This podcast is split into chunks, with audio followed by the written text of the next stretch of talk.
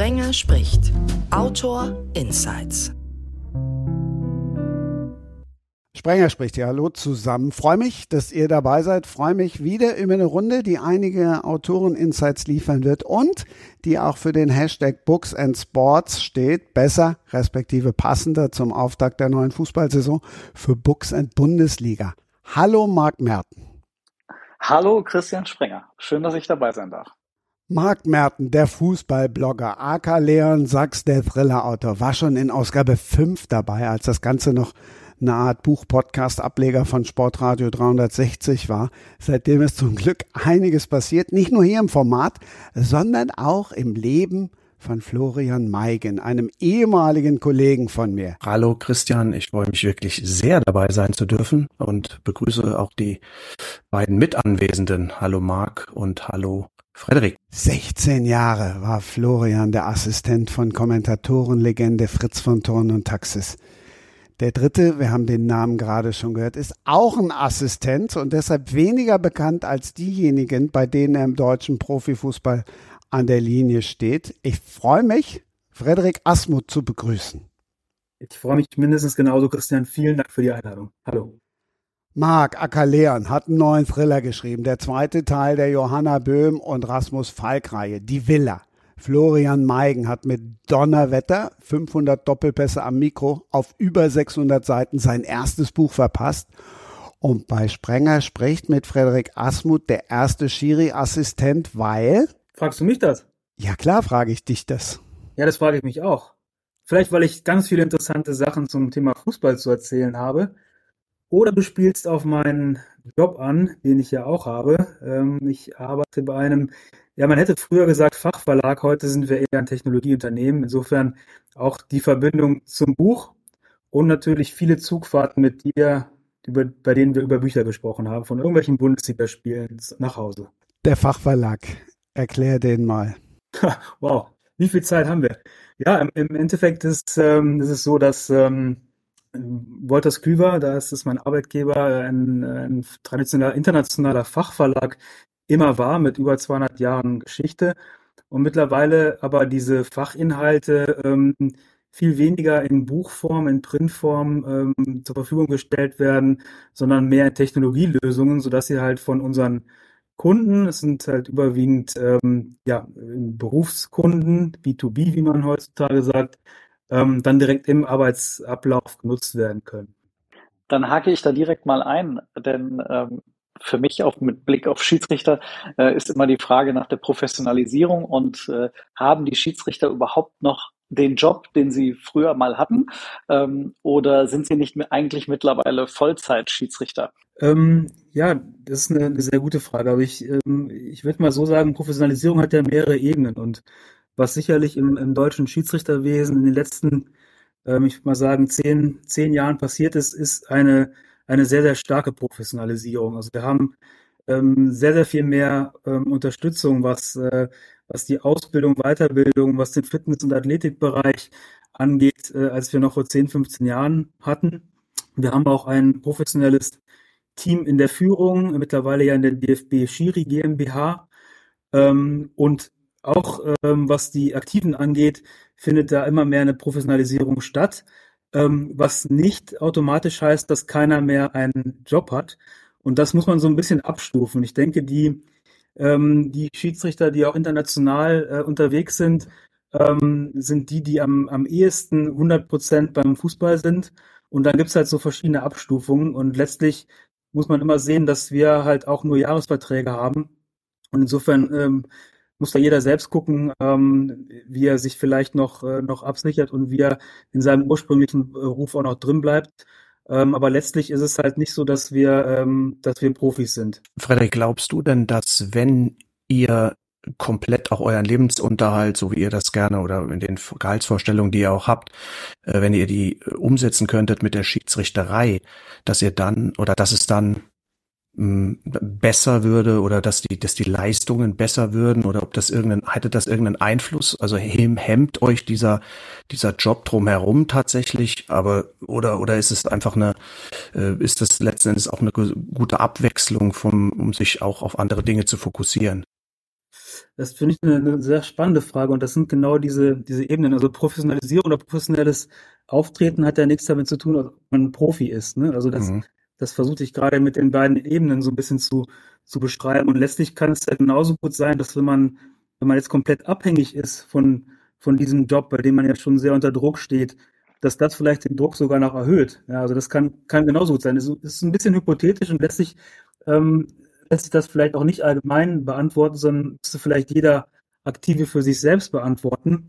Ähm, aber ich, ich glaube schon, dass, dass halt das, das Wichtige, was in den letzten Jahren passiert ist, ist diese Professionalisierung des Schiedsrichterwesens, nämlich die, die Voraussetzungen, die man einfach hat und die Betreuung, die man hat, die halt eben über die letzten Jahre viel, viel professioneller geworden ist. Mir war das gar nicht so klar, dass ihr immer nur Einjahresverträge habt sage ich ganz offen, das war mir komplett neu.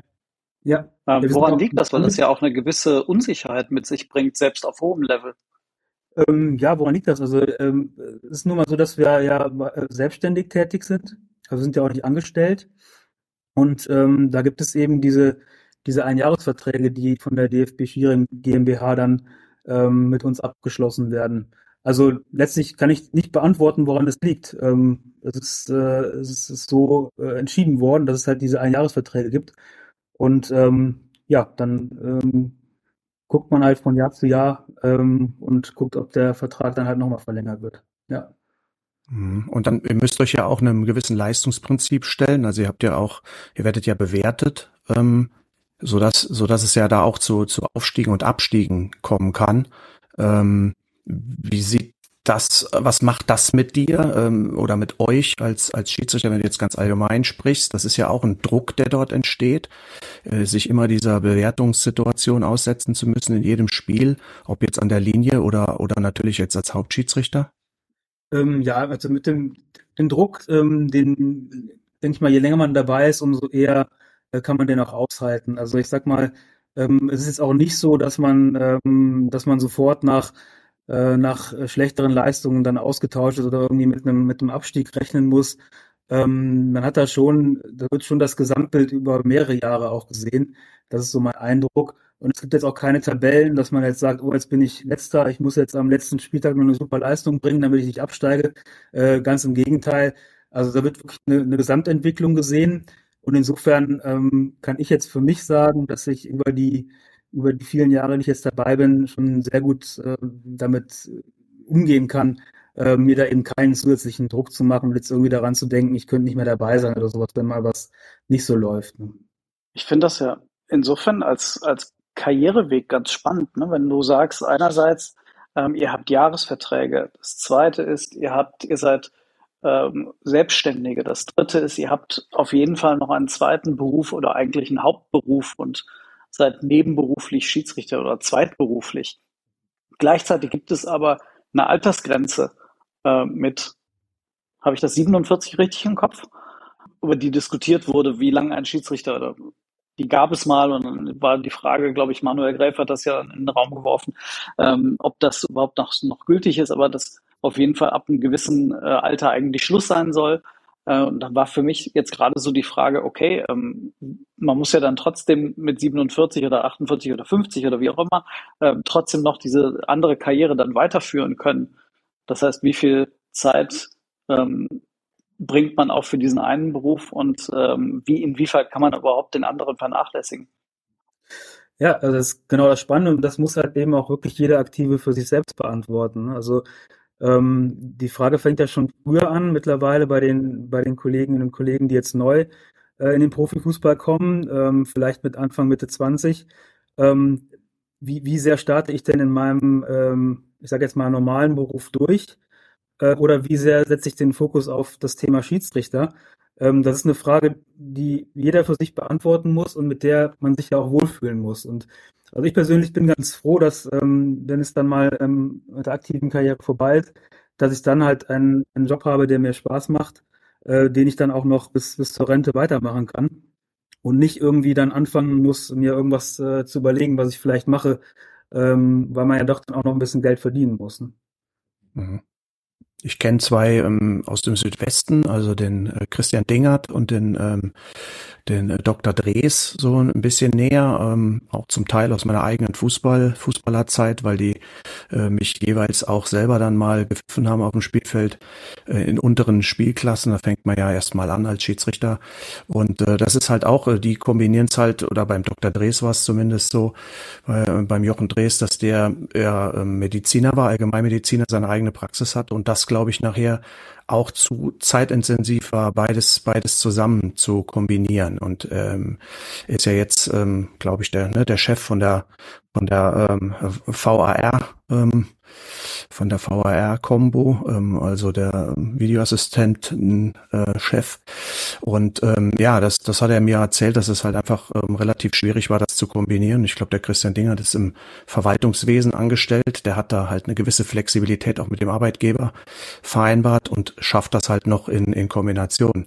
Aber wie du sagst, glaube für die jüngeren Kollegen, die dann relativ schnell aufsteigen, wird natürlich dann auch einen in Anführungszeichen normalen Beruf zu finden gar nicht so einfach, der ja auch mit dem Mehraufwand, den das bedeutet, irgendwann in der zweiten Liga oder in der Bundesliga zu pfeifen oder auch an der Linie zu stehen, natürlich so mit sich bringt. Das ist dann schon eine spannende Frage für die jüngeren Kollegen. Ja, absolut. Also das, ähm, was ich gerade meinte mit der Professionalisierung im, im Schiedsrichterwesen, ähm, erhöht natürlich auch den, den zeitlichen Aufwand, den man mitbringt. Und ähm, umso intensiver wird es dann natürlich für die Kolleginnen und Kollegen, die dann international tätig sind, die, ähm, die unter der Woche noch ähm, internationale Spiele leiten, wo man dann teilweise oder eigentlich in der Regel ähm, drei Tage unterwegs ist. Ähm, dann wird es natürlich für, ähm, für die Kolleginnen und Kollegen äh, fast unmöglich, da noch einen Vollzeitberuf ähm, auszuüben. Ne? Mhm. Wie siehst du eigentlich die, die Diskussion um die, ähm, ja, wie auch immer vorhandene Altersgrenze? Ähm, ich denke so ein bisschen an, ich habe das jetzt mit einer Kollegin mal selbst diskutiert. Ähm, ich habe das Gefühl, dass ich im, in dem Laufe der letzten Jahre ähm, einfach persönlich etwas ruhiger geworden bin, ähm, etwas bedachter im Umgang mit anderen Menschen. Ähm, und ich bin jetzt 41 und ich habe das Gefühl, mit ein, wenn ich jetzt Schiedsrichter gewesen wäre, wäre ich mit 41 der bessere Schiedsrichter gewesen als mit 31 oder mit 25, weil ich vielleicht, ich sage jetzt mal, weniger impulsiv oder äh, überlegter, souveräner äh, sein würde als früher. Ähm, ich finde irgendwie, es hätte, glaube ich, Vorteile, wenn ich heute ein Schiedsrichter wäre im Vergleich zu äh, vor 15 Jahren, abgesehen davon, dass ich wahrscheinlich ein lausiger Schiedsrichter wäre, aber ähm, rein vom Charakter her. Und da wäre die Frage, ähm, ist, wäre es nicht eigentlich äh, da sinnvoller, ähm, noch mehr vielleicht auch darauf einzugehen ähm, und letztendlich wahrzunehmen, okay, es gibt Menschen oder viele Menschen ähm, werden einfach, ne, der Begriff Reife bringt ja da vieles mit. Ähm, und das kann ja auch der, der Spielleitung mal helfen.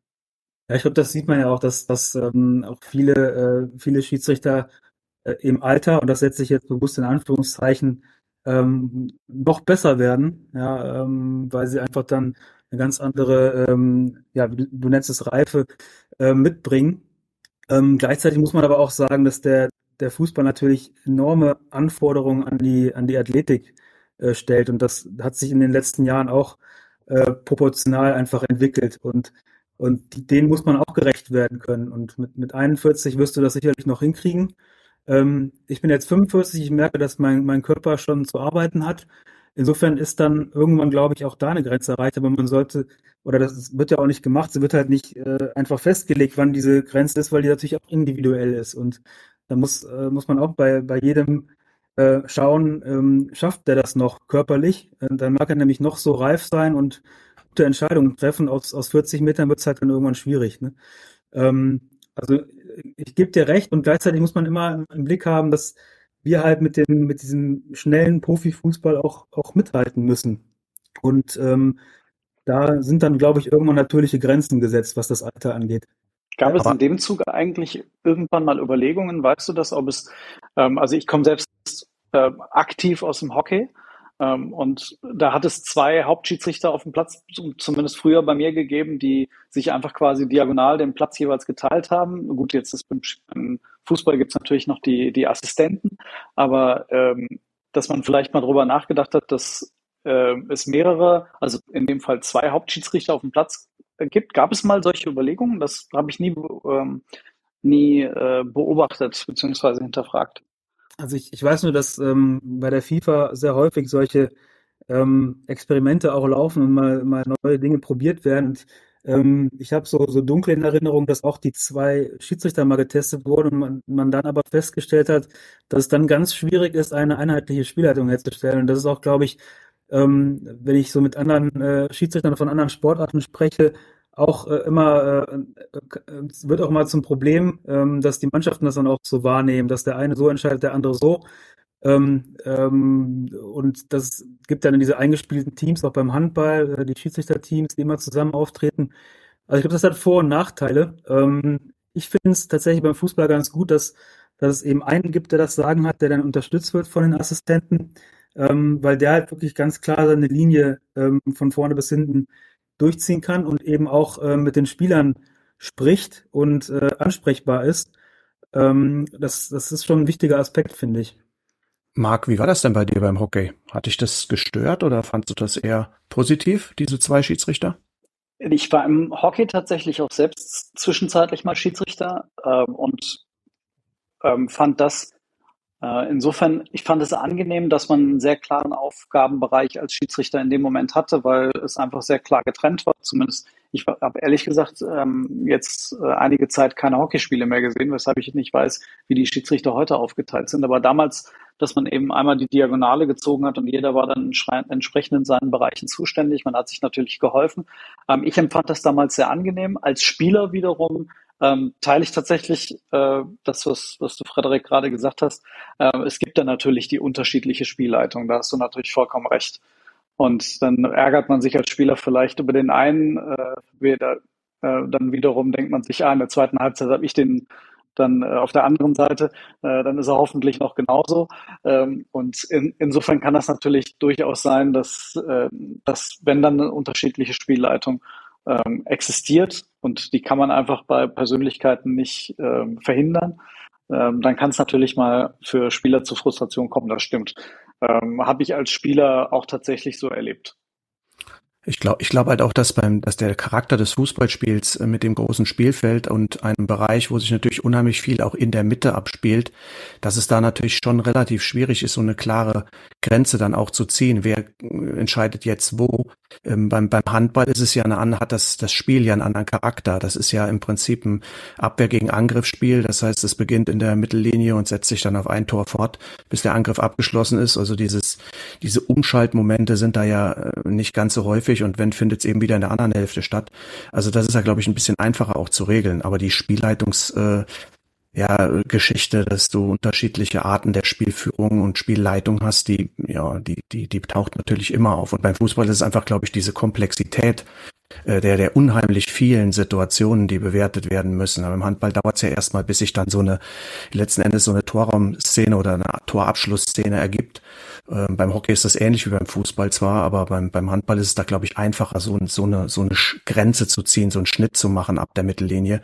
Fußball ist da schwierig, glaube ich. Also das ist einfach ein komplexes Spiel und da muss der Schiedsrichter sich einfach sehr gut positionieren und natürlich die körperlichen Voraussetzungen erfüllen. Und ansonsten stimme ich euch beiden zu. Also ich sehe auch tatsächlich da das Leistungsprinzip, wenn wir außer oder wenn wir einfach einpreisen, dass der entsprechende Schiedsrichter körperlich komplett ähm, äh, den Anforderungen gewachsen ist, ist einfach Erfahrung, Einschätzungsvermögen, Einfühlung, ein ja, Entfühlungsvermögen ist, glaube ich, ein zentraler äh, Punkt, der ganz wichtig ist bei so einer Spielleitung. Und der ist, der ist altersunabhängig, würde ich sagen. Und der tatsächlich, tatsächlich mit dem Alter auch kann der sich deutlich positiv entwickeln. Also da müsste man vielleicht nochmal drüber nachdenken. Aber ich denke schon noch, dass das in der Diskussion drin ist. Ja, dass die Menschen werden ja auch tendenziell etwas fitter. Die Gesellschaft wird fitter äh, hinten raus, auch im, im, im Alter. Und da kann man sicherlich mit gutem Körper, ähm, ja, körperlichen körperlichem Training und auch einer gewissen Lebensweise da drüber nachdenken. Wenn wir arbeiten ja auch äh, im Regelbereich äh, länger, ja, die zwei Jahre 65, 67 und so weiter können ja auch da nach oben gehen. Also da ist, glaube ich, wirklich äh, was im Fluss, äh, was ja auch gut ist, dass das ein Manuel Gräfer auch mal anstößt. Die Gesellschaft wird immer fitter, bin ich froh. das zu hören, dann muss ich mich direkt wieder morgen im Fitnessstudio sehen lassen. ja. Ich habe eher das Gefühl, mit 41 geht's gerade bei mir steil bergab, aber du weißt, du weißt, was ich meine. ja. Man kann was, man das kann ist was mein tun. Persönlich, das ist mein persönliches Thema, mein anderes äh, Problem, genau. Ich bin ja auch älter und gelassener geworden. Einen kann ich mir jetzt aber trotzdem nicht verkneifen. Es gibt doch teilweise zwei Schiedsrichter. Zumindest in der vergangenen Saison haben wir die doch des Öfteren gesehen. Der eine hat auf dem Platz entschieden und der andere in Köln. Den sprichst du jetzt da an, Christian. Nee, ähm, aber das sind immer Assistenten. Das ist auch noch ein äh, interessanter Aspekt. Ähm, man muss halt als Team funktionieren. Letztlich hat aber einer den Hut auch. Und ich glaube, das ist, macht den, den, den Fußball oder das, das Schiedsrichterwesen beim Fußball auch aus ähm, und ähm, spricht auch gegen die zwei auf dem Platz. Ähm, man hat halt ein Team äh, aus Assistenten, das einen unterstützt und die sind jetzt eben um eine Komponente reicher geworden, indem man noch in äh, Köln im Video Assist Center einen weiteren Assistenten beziehungsweise zwei sitzen hat, die einen unterstützen. Bist du da involviert? Bist du auch ein VAR? Ich bin ein AVAR, ein mhm. Assistant Video Assistant Referee. Mhm. Also ich mhm. sitze mhm. quasi neben dem VAR und ähm, bin dessen Assistent, ja. Aber das, das, ich glaube, das ist so ein bisschen, mein, Christian wollte ja jetzt überleiten zu dem sehr, sehr kontroversen Thema wohl. Ähm, ich glaube, das ist, ähm, das ist das, was du gerade gesagt hast, ist richtig. Ähm, es ist ein Assistent, wie der Name ja auch schon sagt. Ich glaube nur, dass in der Wahrnehmung es ähm, tatsächlich so rüberkam, wie es der Christian auch äh, hat durchklingen lassen. Es gibt mittlerweile zwei. Und es ist das, glaube ich, eines der Hauptprobleme ähm, dieses Konstrukts, dass nicht immer ganz klar ist für den Fußballfan, für den Zuschauer, für den Interessierten, wer hat denn jetzt tatsächlich den Hut auf. Also da ist einfach, glaube ich, die Zeit noch nicht reif, dass wir das abschließend äh, geklärt haben. Und da muss dieses Konstrukt, glaube ich, dringend auch dran arbeiten, dass das in der Wahrnehmung auch so rüberkommt. Es ist ein Assistent und er ist nicht derjenige, der die Spiele letzten Endes entscheidet und der Schiedsrichter äh, soll unterstützt werden, aber er soll letzten Endes nicht überstimmt werden. Und äh, ich glaube, da ist einfach auch viel Kommunikation noch notwendig, dass das äh, klar wird. Ja, ich glaube, das ist auch das, ähm, so ich sag mal, der nächste nächste Schritt, den ähm, das Thema Videoassistenten äh, übrigens nicht nur in Deutschland, sondern international gehen gehen muss, dass man an der Kommunikation, an der Transparenz arbeitet. Und das ist auch, glaube ich, allen Beteiligten äh, bewusst, dass, ähm, dass man daran arbeiten muss, damit es noch transparenter ist und eben nicht dieser Eindruck entsteht. Ansonsten so aus der Praxis gesprochen kann ich nur sagen, dass es, ähm, dass es so ist, dass es, dass ähm, ähm, die Videoassistenten auch Assistenten sind und halt äh, die Entscheidung auf dem Platz liegt. Ähm, aber ich kann natürlich auch nachvollziehen, wenn in einzelnen Situationen das vielleicht in der Öffentlichkeit dann anders rüberkommt. Aber letztlich ist es nun mal so, dass ähm, das ist, glaube ich, so der Trugschluss gewesen bei, bei Einführung des Videoassistenten, dass man dachte, es gibt keine Diskussion mehr und alles ist jetzt ähm, ähm, durch den doppelten Boden abgesichert, die Entscheidungen und dann ähm, sind die auch immer klar. Ähm, das ist natürlich nicht der Fall. Das liegt zum einen daran, dass äh, im Fußball eben die meisten Entscheidungen nicht schwarz und weiß sind, sondern irgendwo im Graubereich und dann sind sie halt für, für einen dunkelgrau, für den anderen hellgrau. Ähm, und zu zweiten sitzen eben dann in, in Köln im Video Assist Center auch Menschen. Und äh, so weit sind wir noch nicht, dass da irgendeine künstliche Intelligenz dann die Entscheidung auf irgendwelche Parameter trifft, sondern letztlich ähm, trifft dann dieser Mensch äh, subjektiv für ihn die, die beste Entscheidung, ähm, nämlich äh, dem, dem Schiedsrichter auf dem Feld äh, entsprechend Bilder zu zeigen oder nicht. Ähm, und da passieren dann eben auch äh, Fehler, beziehungsweise bleiben am Ende kontroverse Entscheidungen stehen. Und das lässt sich meines Erachtens nur schwer vermeiden. Ich glaube, kontroverse Entscheidungen wird es im Fußball immer geben. Ja. Ähm, das äh, bringt der Sport mit, das bringt äh, die Menschlichkeit mit, weil äh, jeder dann auch die Dinge vielleicht mal anders interpretiert. Das hat man ja jetzt zum Start der zweiten Liga auch schon wieder gesehen.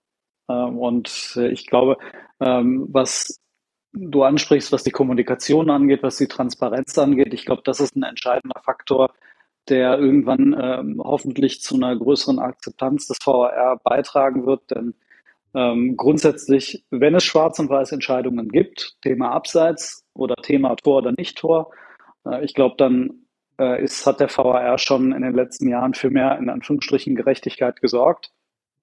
Aber äh, klar ist auch, dass ähm, diese Auslegungssache halt immer noch äh, schwierig ist. Und ich glaube, was wir jetzt bei der Frauen-WM äh, sehen, dass die äh, Entscheidungen vom VAR dann entsprechend äh, kommentiert werden im Stadion, ähm, dass das, glaube ich, ein erster Schritt wieder ist zu mehr Transparenz.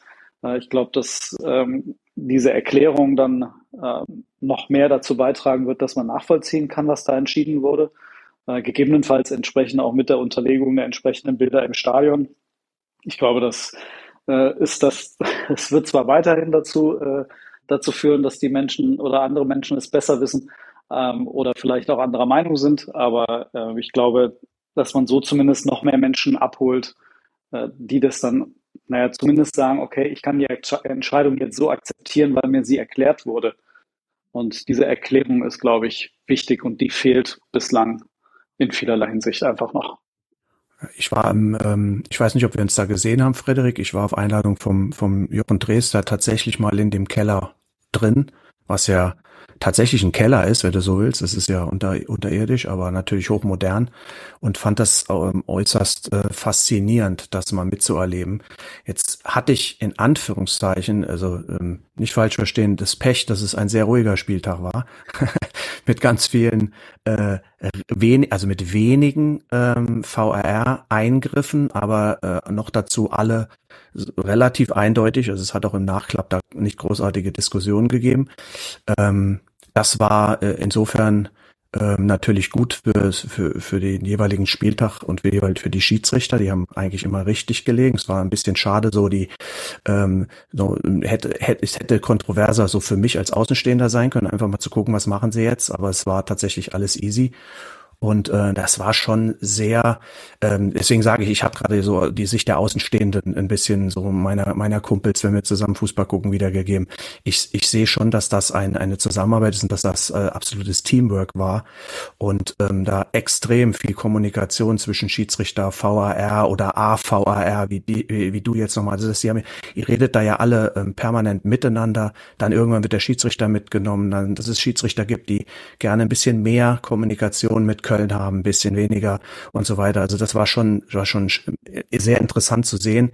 Und ähm, ich glaube schon, dass es auch statistisch so ist, äh, dass, dass natürlich äh, sehr viel mehr Fehlentscheidungen verhindert werden, als es dann über vielleicht die ein oder andere Einzelszene, über die dann sehr lange diskutiert wird, ähm, wo es eben, wie du sagst, im Graubereich in hell oder dunkelgrau sein kann.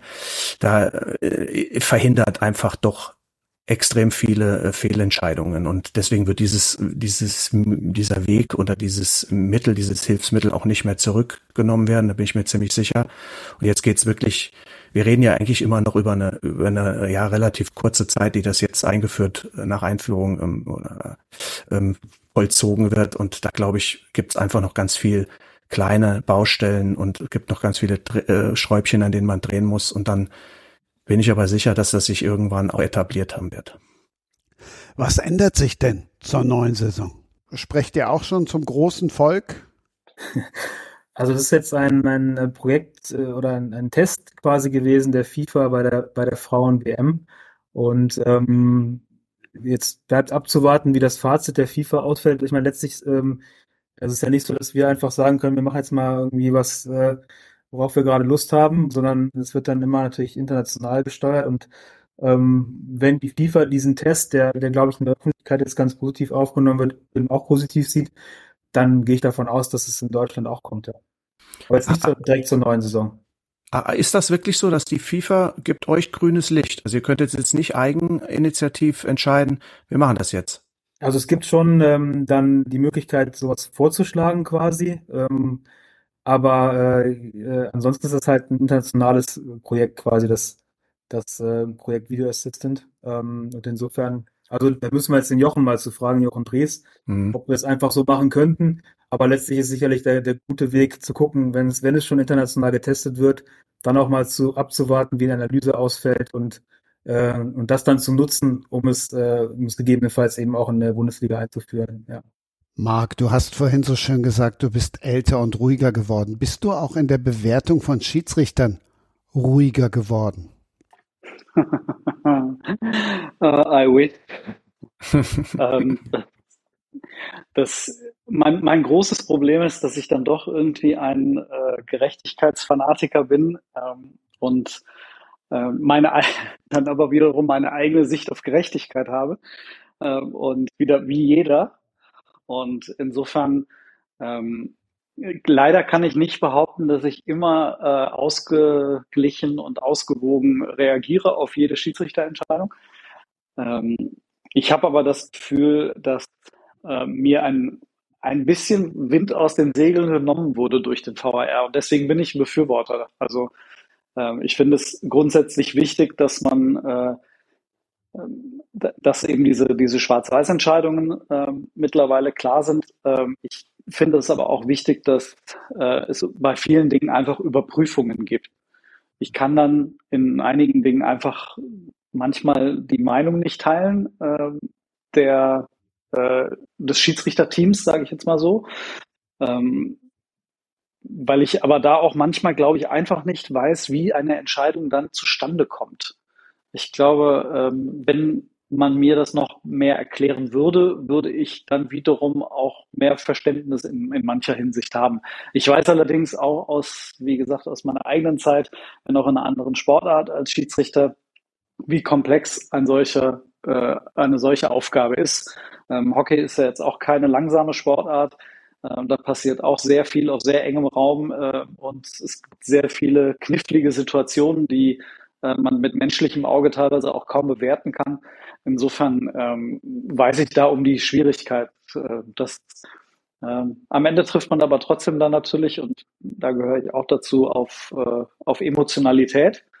Ähm, also quasi eine Sachentscheidung, ähm, die dann wiederum von Menschen wie mir, sei es als Fan oder sei es als Journalist, also als Fan emotional, als Journalist kritisch hinterfragt.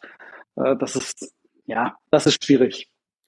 Äh, ich musste mich vielleicht da manchmal auch ein bisschen zurücknehmen. Nein, aber das ist ja auch, ähm, ich meine, davon äh, will, will jetzt nicht sagen, lebt der Fußball auch, weil letztlich wäre es ja auch langweilig, wenn äh, es gar nichts mehr zu diskutieren gibt. Und ähm, ich finde, wenn man dann ähm, eher mal auf der Sachebene bleibt und äh, zumindest mit etwas Abstand dann die Emotionalität ein bisschen außen vor lässt, dann ist das ja auch gerade das, das Spannende. Also das mache ich ja dann auch gerne, äh, über äh, Entscheidungen mit, mit äh, anderen Experten mal diskutieren und zu überlegen, wie, ähm, welche Kriterien haben denn jetzt zu dieser Entscheidung geführt. Ähm, das macht ja dann auch Spaß. Und was, was ich halt nicht, nicht gut finde, ist halt einfach, ohne sich mit der Materie auseinanderzusetzen, halt äh, nur mit Emotionalität zu reagieren. Ähm, da fehlt mir dann halt das Verständnis. Ich war, also ich, ich war auch ja. mal bei einem einer dieser, dieser Schiedsrichterschulungen dann dabei, beziehungsweise als dann der VAR eingeführt wurde und später nochmal, als es ein paar Veränderungen gab, da war ich dann auch einmal zumindest jetzt nicht an einem Spieltag, aber ähm, dann zu einer dieser Einführungen auch zu Gast unten im Keller. Das war schon äh, ähm, beeindruckend und hat auch geholfen im, im Verständnis. Ähm, was, was mir am, am meisten ähm, hilft, wenn ich zuschaue, als, als Zuschauer, als Journalist und ähm, die, die Spiele und Situationen bewerte, was mir am meisten hilft, wenn ich sehe, dass ein Schiedsrichter kommuniziert mit den Beteiligten. Also das ist auch eine ganz persönliche Empfindung. Mir sind die Schiedsrichter am sympathischsten, die mit Spielern und, und Trainern ähm, viel kommunizieren und bei denen ich das Gefühl habe, sie haben ein Interesse daran, nicht nur, äh, ich sage jetzt mal, als Autorität aufzutreten, sondern auch als Kommunikatoren aufzutreten, um mit, mit allen, um alle Beteiligten ins Boot zu holen. Mhm. Und äh, das meinte ich dann auch mit, mit Erklärungen. Dann sehe ich ja zumindest schon als Zuschauer, auch wenn ich die Erklärung dann nicht höre, dass derjenige versucht, seine er Entscheidung zu, zu kommunizieren und zu erklären. Er muss nicht alles erklären, aber ich glaube, in strittigen Situationen hilft sowas. Und äh, beispielsweise, ich glaube, das ist einer der Gründe, weshalb, Dennis Eitikin, ähm, glaube ich, so beliebt ist, weil er das, glaube ich, so wie ich es von außen wahrnehme äh, und was ich aus den Gesprächen mit Verantwortlichen ziehe, dass er das wirklich herausragend gut macht. Und ich glaube, das ist da vielleicht auch wieder das Thema Reife. In der Entwicklung hat er das irgendwann, glaube ich, auch so erkannt, dass das für ihn ein ganz wichtiger Faktor ist, um ähm, geschätzt zu werden auf dem Platz. Und zwar mit schätzen meine ich da jetzt nicht einfach nur dass jemand, ach ja, ähm, es ist schön, wenn andere mich mögen, sondern dass da eben der Respekt vor seinen Entscheidungen auch dahinter steckt. Und ich habe das Gefühl, dass es bei ihm sehr ausgeprägt ist. Ähm, es ist ja alles auch ein Geben und ein Nehmen. Florian, wir sprechen ja nachher noch ausführlich über dein Buch, aber die Zusammenarbeit mit Fritz von Thurn und Taxis hat auch deine Einstellung gegenüber den Referees, damals gab es nur Referees, deshalb bleiben wir bei den Männern, geändert. Äh, ja, das äh, wollte ich auch vorhin, hätte ich auch noch mal eingeworfen. Ähm, bei der Diskussion auch über ähm, ja die die die Haltung zu Schiedsrichtern. Also ich war äh, früher äh, als eigener Fußballspieler und ähm, auch dann als Fan sehr sehr emotional dabei, sehr schnell emotional dabei, wenn es auch um Schiedsrichterentscheidungen ging.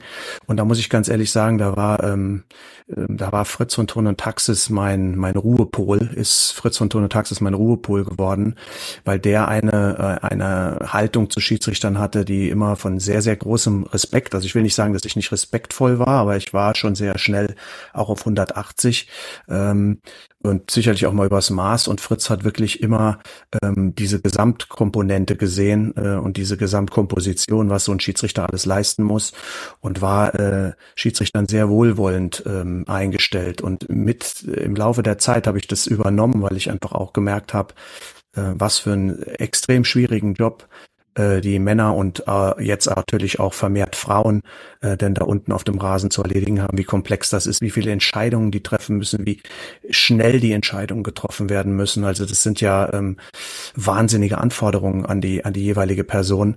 Ähm, ich habe das selber auch mal im, im, im Jugendbereich probiert, Schiedsrichter zu sein. Selbst da war ich äh, zunächst mal hoffnungslos überfordert. Also das ist ist ein wirklich ein, ein Monsterjob, den die den die äh, Jungs und Mädels jetzt Männer und Frauen da machen. Und, ähm, und Fritz von Thun Taxis war da einfach so ein, ein sehr ähm, verständnisvoller Mensch. Der hatte sehr schnell erkannt, wie schwierig das ist. Und im Laufe der Zeit bin ich da wirklich auch, auch ähm, immer mehr äh, in die, auf die Linie gekommen, dass ich da ähm, einfach auch die Emotionalität, die schön ist und die wichtig ist, ähm, Frederik hat es gerade gesagt, äh, einfach dann hinten anstellen muss, wenn und man einen Schritt zurücktreten muss und einfach mal gucken, gut, was hat er jetzt entschieden, wie hat er es entschieden, und da bin ich dann bei Marc, wenn das noch besser kommuniziert würde, mir vielleicht auch ein bisschen besser erklärt würde, dann, ähm, dann wäre da, glaube ich, schon äh, den meisten Beteiligten geholfen und den, die, die Emotionalität bei Schiedsrichterentscheidungen auch ein bisschen, bisschen rausgenommen. Aber Fritz war da sicherlich, äh, ja, der hat mich gezähmt in der Beziehung so ein bisschen. Seht ihr als, als Journalisten euch denn eigentlich äh, regeltechnisch auch gut genug vorbereitet? Ich meine, das ist, glaube ich, in den letzten Jahren auch viel, viel mehr gemacht worden als, als ganz früher. Aber ähm, seid, seht ihr euch immer in der Lage, auch zu sagen, ähm, wir, können, wir können das jetzt erklären, was da auf dem Platz abläuft, wenn es um Schiedsrichterentscheidungen geht? Oder ist da sehr oft so ein Punkt erreicht, wo man sagt, das, das weiß ich gerade auch nicht? Das hat, sich, das hat sich definitiv verändert. Ähm, durch ja. die Schulungen, die auch angeboten wurden im Laufe der Jahre. Ähm, und das fand ich persönlich auch eine große Hilfe gerade in, in teilweise in Details. Ähm, ich glaube, es kommt immer noch zu, äh, zu Situationen, in denen wir äh, selbst dann ins Regelwerk blicken müssen, ähm, weil wir dann äh, einmal kurz auf dem Schlauch stehen. Aber ich glaube, dass die, ähm, dass da die Weiterbildung auch oder die Weiterbildungsangebote an Journalisten äh, zugenommen haben. Das hat auch, glaube ich, dazu geholfen. Ähm, ich würde jetzt nicht sagen, dass ich ähm, mir da zutrauen würde, äh, jederzeit äh, ein Spiel selbst zu leiten. Ähm, aber ich glaube, dass ich äh, zumindest die, die allermeisten Entscheidungen dann auch ähm, regel entsprechend äh, nachvollziehen kann. Ähm, das schon, weil es da eben doch mittlerweile ähm, auch eine Sensibilisierung für gab. Einerseits die, die Weiterbildung für uns, andererseits, weil wir aber natürlich auch selbst ähm, uns da in die Pflicht nehmen müssen, um uns da selbst weiterzubilden und ähm, uns stärker zu sensibilisieren. Wir können ja nicht mit, mit Finger auf andere zeigen äh, und selbst teilweise die Regeln nicht kapieren. Also das geht dann natürlich nicht.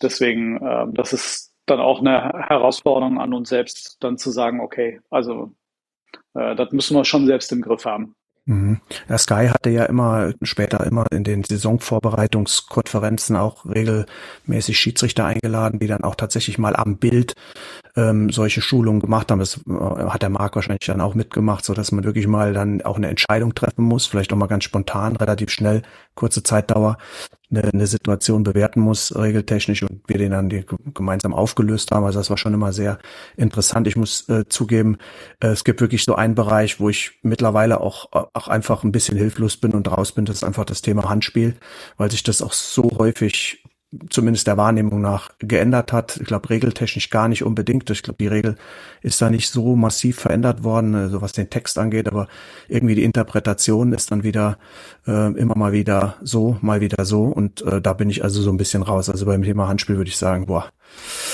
ist irgendwie leidig ähm, und mal gucken, ob es da irgendwann äh, nochmal eine Vereinfachung gibt, dass wir vielleicht dann irgendwann sagen, gut, das ist jetzt Hand, das ist jetzt keins. Aber das wird sicherlich auch noch ein bisschen äh, brauchen. Ansonsten, ja, diese Schulungen sind, sind, sind, sind hilfreich gewesen, aber ja, jetzt auf äh, den Paragraphen oder das jeweilige Absatz äh, wüsste ich dann jetzt auch nicht unbedingt immer bei den, bei den entsprechenden Regeln, die, die gefordert sind. Aber ich glaube, darauf kommt es auch nicht an. Es kommt weder darauf an, jetzt irgendwie da die, den Regeltext auswendig zu kennen, noch, noch selbst ein Spiel pfeifen zu können, sondern was mir, was, was ich halt wichtig finde, ist, dass, ähm, dass halt die Journalisten generell, vor allem aber natürlich die, die Kommentatoren dann bei, bei, bei den Spielen zumindest ähm, erklären können, ähm, welche Kriterien jetzt entscheidend sind, zum Beispiel bei einem Handspiel. Ob man dann mitgeht und sagt, äh, okay, das, das ist jetzt immer alles richtig, was der Schiedsrichter pfeift, das ist ja eine andere Sache, aber dass man dann zumindest ähm, äh, mal die Kriterien aufzählen kann, ähm, die zum strafbaren Handspiel führen und dann den, den Zuschauer so ein bisschen mitleidet, sich ein Bild zu machen, ob das jetzt ein Handspiel ist oder nicht. Ähm, das finde ich wichtig und ich gebe euch da recht, da hat sich in den letzten Jahren wirklich sehr, sehr viel getan. Also ich erinnere mich noch an ähm, Momente, wo ich äh, vor lang längerer Zeit dann vom Bildschirm saß und mir in meinen Kopf gefasst habe, was, was der da äh, jetzt kommentiert und was der für eine, für eine falsche Meinung dann ähm, wirklich den Zuschauern übermittelt. Ähm, das gibt's heute nicht mehr. Und das finde ich halt einen, einen, sehr guten Weg auch des, des Miteinanders, weil letztlich profitieren halt die, die Schiedsrichter davon, wenn ähm, die Kommentatoren oder die Journalisten im Allgemeinen auch die, die Fachkenntnis äh, rüberbringen und äh, entsprechend kommentieren können, finde ich. Der Kommentator und der Kittelmann. Da gehen wir gleich dann noch näher drauf ein. Schatz, ich bin neu verliebt. Was? Da drüben. Das ist er. Aber das ist ein Auto. Ja, eben. Mit ihm habe ich alles richtig gemacht. Wunschauto einfach kaufen, verkaufen oder leasen. Bei Autoscout24. Alles richtig gemacht. Wie baut man eine harmonische Beziehung zu seinem Hund auf? Puh, gar nicht so leicht. Und deshalb frage ich nach, wie es anderen Hundeeltern gelingt, beziehungsweise wie die daran arbeiten. Bei Iswas Dog reden wir dann drüber. Alle 14 Tage neu mit mir, Malte Asmus und unserer Expertin für eine harmonische Mensch-Hund-Beziehung, Melanie Lippisch. Iswas Dog mit Malte Asmus. Überall, wo es Podcasts gibt. Eine Änderung haben wir dann ja doch noch gefunden beim Handspiel. Und wenn wir schon Schiri-Assistenten bei uns haben, einen langjährigen und erfahrenen, dann bitte ja, es gab tatsächlich eine Änderung, was äh, die Verwarnungen bei, bei Handspielen angeht. Es war ja bislang so, dass ähm, bei jedem Torschuss, der durch ein Handspiel verhindert wurde, das Handspiel auch verwarnt. Ähm, das hat man jetzt geändert ähm, und es werden nur noch äh, Handspiele verwarnt, die dann auch tatsächlich absichtlich und unsportlich sind bei Torschüssen. Verständlich? Aber schauen wir mal, wie es ja. dann, wie es im konkreten Fall dann aussieht. Zunächst mal verständlich. Ja, ist tatsächlich aus der aus der Praxis auch äh, äh, die kommt diese Änderung oder diese Idee zur Änderung, weil einfach ähm, auch äh, seitens der der Spieler und Trainer gesagt wurde, es macht es macht keinen Sinn, äh, jedes Handspiel, was irgendwie wo der Ball Richtung Tor geflogen wäre, äh, zu verwarnen. Ähm, und äh, das wurde jetzt halt geändert und auf die rein unsportlichen Absicht die Handspiele reduziert. Mhm. Klingt sinnvoll. Ja, stimme ich zu. Der Kommentator und der Kittelmann. Klingt blumig, ist blumig und ist natürlich Fritz von Ton und Taxis. Ja, ist, äh, ist, ist eine Geschichte über Fritz von Thun und Taxis und Knut Kircher, äh, zu dem, nicht nur zu ihm, aber gerade zu Knut Kirche, ähm, Fritz auch wirklich ein sehr intensives Verhältnis hatte, weil wir uns eigentlich, äh, da schließe ich mich jetzt mit ein, mit den, in den, innerhalb der 16 Jahre, so ein Schiedsrichter hat ja, äh, wie wir gerade auch schon gehört haben, ja, eine gewisse Karriere und die war im Prinzip ähnlich lang wie meine. Also Knut Kircher ist dann auch, glaube ich, 2017 ähm, gegangen, so wie Fritz, so wie ich. Und äh, wir sind also sehr, sehr häufig auf ihn getroffen, auch bei internationalen äh, Spielen.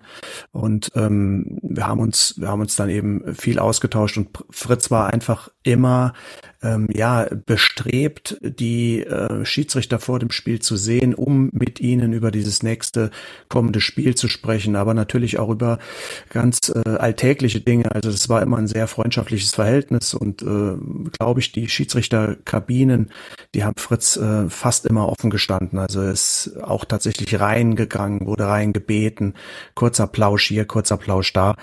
Und äh, in dieser Geschichte der Kommentator und der Kittelmann wird das einfach mal so ein bisschen exemplarisch auch so an typischen Fritz von Turner und Taxis Zitaten ähm, beschrieben, dieses Verhältnis. Und da ist halt, da kommt Fritz einfach immer wieder ja über äh, über seine Vergleiche, was was äh, was die Botanik angeht, ja, also da ist dann äh, Kircher steht wie ein Baum, ja, um dann zu präzisieren, nee, wie eine Eiche, also das ist halt so diese typische Fritz von Turn und Taxis Sprache und die ist an, an diesem Spiel, was eigentlich jetzt kein spektakuläres Fußballspiel war, Ingolstadt gegen Darmstadt, äh, by the way, ähm, 3 zu 1 für Ingolstadt, ist so ein bisschen diese diese diese Ähnlichkeit mal so ein bisschen beschrieben worden. Und ganz interessant war, äh, dass, dass Knut Kircher, ähm, also ich habe Fritz diesen Artikel auch mal dann geschickt, das habe ich häufiger gemacht mit, oder diese, dieses, diese Episode, das habe ich häufiger gemacht mit, mit meinen, ähm, mit meinen Textauszügen, einfach um sie mir auch ein bisschen abzusegnen, weil er ist ja schon einer der Protagonisten dieses Werkes.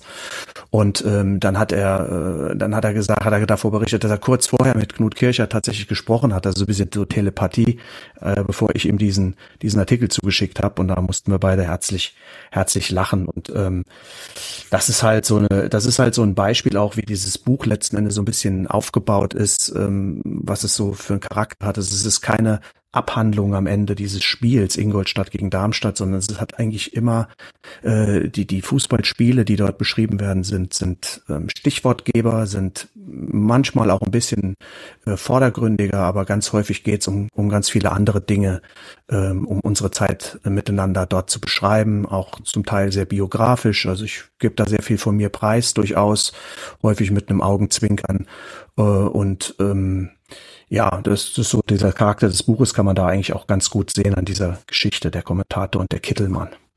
Wie bist du eigentlich ähm, ursprünglich mit Fritz von Taxis in Kontakt gekommen? Also wir haben, ähm, ich habe ein Praktikum gemacht, damals als äh, junger Sportstudent. Ähm, ich habe in Saarbrücken studiert und ähm, bin äh, dann habe in Unterföhring mich damals bei Premiere um, um einen Praktikumsplatz beworben den ich dann auch bekommen habe. Ähm, die Dame im äh, Sekretariat äh, damals, die das vermittelt hat, die Marion, Christian wird sie kennen, ähm, die war sehr, sehr froh, dass mal einer nicht von der Spoho in Köln kam, denn das war damals äh, eine relativ junge äh, ähm, Redaktion, aufgebaut von Benno Neumüller, wo natürlich die Köln-Connection sehr, sehr stark ausgeprägt war. Und ich durfte dann äh, dort sechs Wochen äh, mitlaufen und es war sehr interessant. Ähm, ähm, diese Abläufe zu sehen. Ich hätte mir Journalist sehr gut, Sportjournalist sehr gut vorstellen können, auch als Beruf. Deswegen war das Praktikum natürlich sehr sinnvoll. Also als Fußball-Nerd hat es mich natürlich äh, gefreut, dort ähm, so viele bekannte Kommentatoren zu sehen, bei Spielen mitgehen zu können und so weiter. Ich denke, da habe ich auch irgendwo einen ganz guten Job gemacht, so in den Bereichen, in denen ich was machen durfte. Habe mich da nicht so ganz dumm angestellt und kam auf dem Wege eben über die Redaktion ähm, und äh, ja zu Fritz von Ton und Taxis, der mich dann dort kennengelernt hat, aber jetzt sicherlich nicht bewusst richtig wahrgenommen habe. Und nach dem äh, Praktikumsablauf, nach sechs Wochen, war ich zu so einem Abschlussgespräch äh, im Büro von von Benno Neumüller, ähm, Fußballchef damals von Premiere und der hat gesagt, der würde, die würden irgendwie versuchen, es hätte mich da ganz gut angestellt wohl und würden versuchen, mich irgendwie einzubinden weiterhin. Und damals gab es so einen ähm, mobilen Assistenten. Also jeder Kommentator hatte tatsächlich noch einen Assistenten im Stadion und dann gab es so regionale Pools, so Südwesten, Norden, Westen und so weiter. Und ich hätte mir dort oder ich wäre dort vorgesehen worden für den Südwesten und dann bin ich nach Hause gefahren und habe mir gedacht, naja, das ist jetzt so ein typischer Plattitüde zum Abschluss. Mal gucken, ob da was draus wird. Und dann habe ich gewartet und dann kam natürlich zwei Wochen lang, drei Wochen lang hat sich keiner mehr gemeldet und dann hat irgendwann Benno Neumüller eine E-Mail geschrieben und hat gesagt, äh, ah, du übrigens, äh, wir haben uns jetzt nicht gemeldet wegen dem, wegen diesem äh, mobilen Assistenten, aber wir hätten ein Angebot des festen Assistentens an Fritz von Thun und Taxes Seite. Und da musste ich dann nicht besonders lange drüber nachdenken und habe dann natürlich sofort zugesagt. Dann hatten wir so ein paar Spiele, wo wir uns beschnuppert haben, ob es funktioniert, so mit, äh, mit der Assistentenrolle. Das ging dann aber relativ flott, dass Fritz gesagt hat, doch, doch, das machen wir. Und so bin ich dann an seine Seite gerutscht und ganz ehrlich, ich habe ihn das auch, oder er hat es mir nie so richtig gesagt, warum die Wahl auf mich gefallen ist. Also es war das ist auch so, da, da, da glaube ich auch fest dran, dass es äh, im Leben in ganz, ganz vielen Stellen unheimlich viel Glück braucht. Ähm, und da war ich am richtigen, zur richtigen Zeit am richtigen Ort, definitiv. Das ist so, das ist so die Quintessenz. Und habe dann so meine Chance natürlich auch genutzt. Also das gehört natürlich dann dazu, dass man das Glück auch packt, wenn es dann, wenn es dann vor der Tür steht. Aber ähm, ja, so ging das dann, so ging das dann den Gang der Dinge und ich habe das dann versucht neben meinem Studium, dann später, ich bin äh, Sport- und Englischlehrer, ähm, neben meinem neben meinem Referendariat, was dann ansteht und dann auch meiner Lehrertätigkeit in fester Anstellung oder äh, im Beamten in der Beamtenlaufbahn das tatsächlich irgendwie zu kombinieren und das hat das hat funktioniert und ähm, ja herausgekommen sind dann halt 16 Jahre und über 500 Spiele kann ich mir vorstellen, dass das der Traum von vielen Fußballverrückten ist, ja. so eine Rolle einzunehmen. Das kann ich mir auch vorstellen und ich ähm, muss natürlich häufiger auch Fragen beantworten, auch von Kumpels und von Familie und von Bekannten, warum nicht selber kommentieren und so weiter. Und da da muss ich dann sagen, da hat mir vielleicht so ein bisschen der Mut gefehlt. Da, da manchmal, ich, ich, ich möchte nicht irgendwie irgendwie schlecht zurückblicken, sondern ich bin total froh mit dem, was ich gemacht habe. Ähm, aber vielleicht hat da an der einen oder anderen Stelle der Mut gefehlt. Es gab so ein paar Knackpunkte, es gibt ja immer so Weggabelungen, wo geht man dann lang, geht man links, geht man rechts. Und ähm, ich hätte schon die Möglichkeit gehabt, das hat mir damals auch Premiere oder äh, ja Premiere zunächst mal signalisiert, nach dem äh, Studium beispielsweise oder nach dem Referendariat auch vielleicht das Ganze äh, größer zu machen, also sprich Stichwort Volontariat, äh, und dann eventuell tatsächlich diesen, diesen Weg einzuschlagen. Der wird natürlich eventuell in meinem Leben natürlich komplett anders verlaufen. Ähm, aber irgendwie, irgendwas hat mich davon abgehalten und ich glaube auch, wenn ich drauf gucke, war das auch gut, äh, denn ich bin eigentlich mit dem, was ich mache, sehr, sehr glücklich. Ähm, diese beiden Welten sind ja beides nicht irgendwie so, so, sind ja beides irgendwie so ein bisschen, bisschen äh, Parallelwelten oder sind ja so ein bisschen, äh, ja, so diese Medienbranche und natürlich auch das Schulwesen äh, sind natürlich so irgendwie zwei ganz eigene Welten. Äh, und das beides zu kombinieren war halt äh, super interessant. Also de, de, das Wochenende auf dem, äh, in einem Fußballstadion zu verbringen und in der Woche wieder ja, vor einem Englisch-Leistungskurs zu stehen, das, das war eine Herausforderung, aber das hat natürlich auch das Ganze unheimlich abwechslungsreich gemacht. Und da habe ich mich, äh, ja, wie du sagst, ich glaube, dass äh, einfach das auch dann nicht so in der Hauptverantwortung stehen, war halt schon auch auch angenehm. Ich bin da bin da auch sehr zufrieden mit gewesen mit der Rolle des Assistenten. Fritz hat mir auch nie das Gefühl gegeben, dass das in irgendeiner Form äh, wertlos ist, was ich da mache. Im Gegenteil, ich habe da viel Wertschätzung von ihm bekommen, auch auch vom gesamten Team und vom Umfeld und von der Redaktion bei Sky. Also das war schon immer, war schon immer super, hat mir einfach sehr viel Spaß gemacht, sehr viele nette äh, Leute kennengelernt, interessante Leute kennengelernt, jetzt auch abseits vom, vom äh, Rasen. Ähm, so die in die die Schiedsrichter, bei denen waren wir sehr nah, viel viel mehr näher noch als bei Spielern. Da hat Fritz doch äh, bewusst auch Abstand gehalten. Trainer waren sehr interessant. Ähm, das war also schon eine schon, eine wahnsinnig interessante Zeit und, und natürlich auch prägend fürs Leben. Bist du denn so ein, so ein wandelnder Fußballalmanach oder bist du einfach äh, jemand, der sich pro Spiel dann einfach super vorbereiten kann, beziehungsweise dann vorbereitet ist oder war für Fritz von Ton Taxis? Ähm, also ich, ich, das ist, das klingt jetzt natürlich blöd, wenn ich das so sage mit, Fuß, mit lebendem Fußballalmanach. Also ich habe schon sehr, sehr viele Stunden meiner Kindheit und Jugend damit verbracht, äh, Kicker-Sonderhefte zu lesen, Panini-Sammelalben äh, durchzublättern. Äh, ich habe ganz, ganz vieles unnützes Fußballwissen in mir.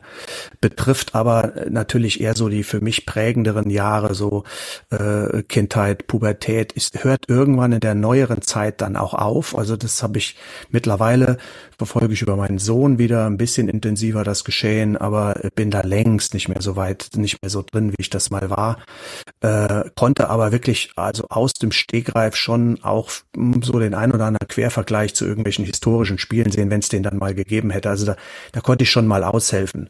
Das war natürlich, äh, natürlich eine, da war natürlich Fritz von Turner Taxis natürlich das, der, der perfekte Gegenpart, weil der ja äh, im Prinzip diese ganze Zeit medial begleitet hat als Journalist. Also wir haben uns dann wirklich über herrlich über über äh, Dinge ausgetauscht, wo vielleicht jüngere Menschen überhaupt nichts mehr damit hätten anfangen können mit Namen, die die äh, längst vergessen sind so ungefähr.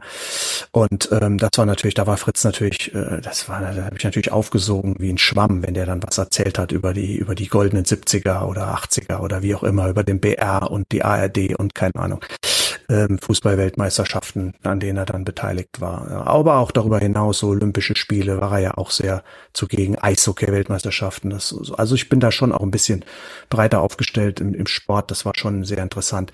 Und natürlich habe ich mich dann schon, auch wenn das jetzt vielleicht ähm, als Assistent nicht so meine primäre Aufgabe gewesen ist, aber ich habe mir schon Datenmappen, die mir zur Verfügung standen im Vorfeld von dem Spiel, die habe ich mir schon angeguckt. Ich habe die jetzt nicht so intensiv aufbereitet wie Fritz. Ich habe mir jetzt nicht grün und rot mit dem Textmarker da drin rumgefuhrwerkt, aber ich habe mir schon äh, das so ein paar versucht, so ein paar äh, Fakten dann zu den jeweiligen Spielen, dann auch zu den Schiedsrichtern. Da hat Fritz auch immer gerne eingeleitet, hat die ein bisschen näher vorgestellt und so weiter. Das habe ich mir schon auch alles durchgelesen.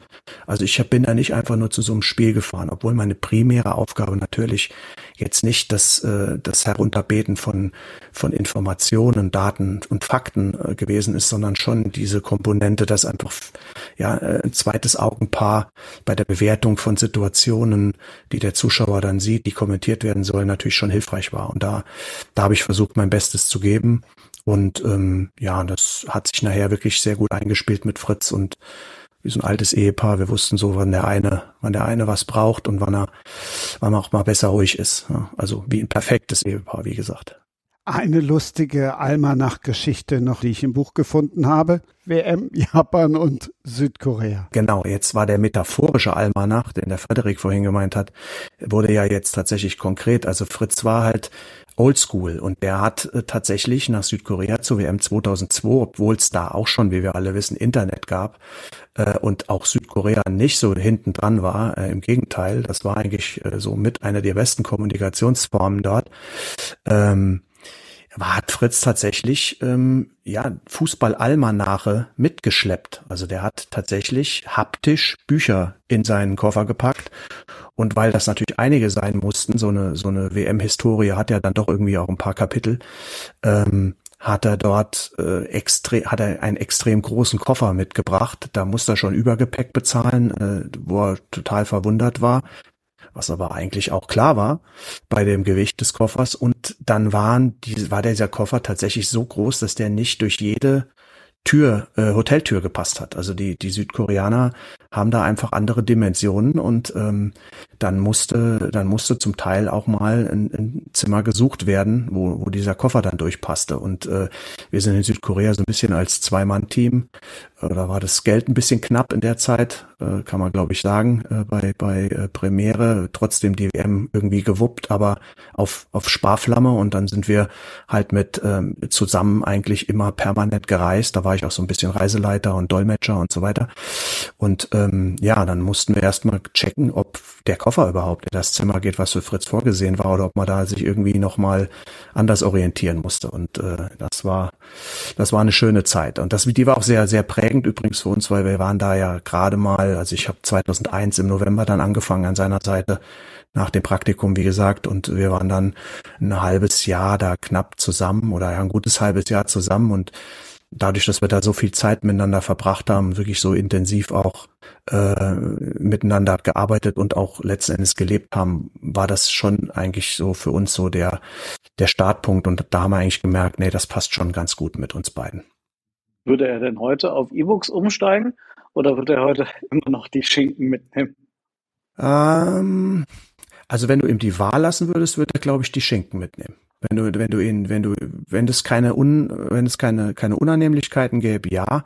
Aber Fritz ist schon mittlerweile, äh, also er hat, ich glaube, das kann man verraten, das ist jetzt nicht, äh, ist jetzt nicht, ist ja nicht despektierlich gemeint. Es ist, er macht ihn auch irgendwo liebenswert.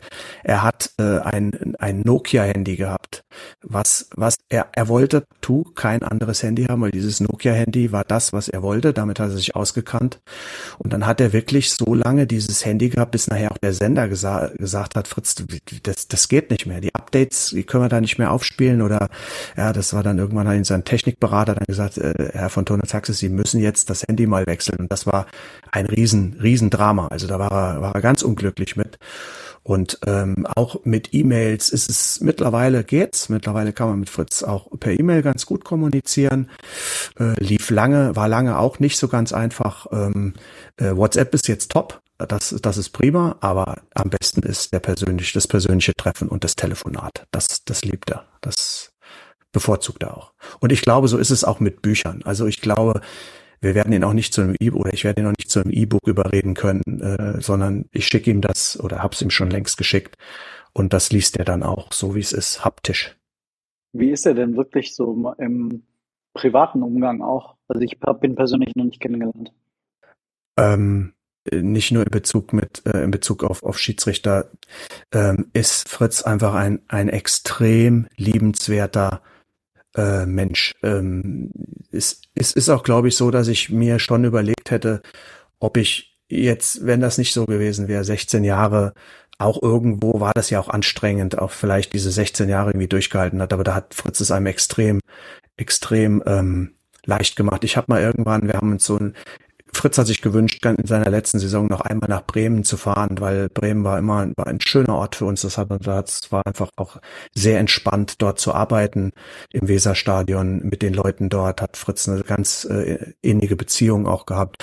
Und da hat äh, Arndt Zeigler, äh, Stadionsprecher von Werder, äh, damals angefragt, ob er äh, ob er so zum Abschied mit Fritz auch ein Interview machen kann. Und da fand ich, äh, das fand ich eigentlich sehr schön, das hat eigentlich vieles ausgemacht.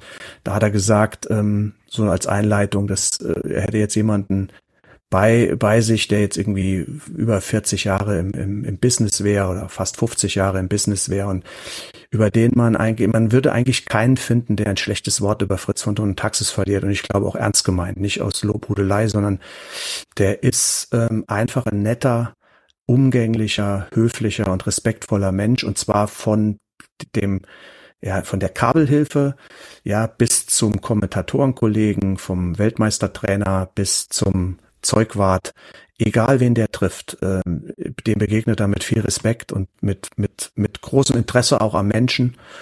Und ähm, ich glaube, dass das macht ihn einfach aus. Und das war, ich habe auch hab Fritz und Ton Taxis in all den 16 Jahren, und es gab ja schon auch mal den einen oder anderen stressigen Moment, selten, wirklich sehr, sehr selten aus der Haut fahren, sehen oder hören.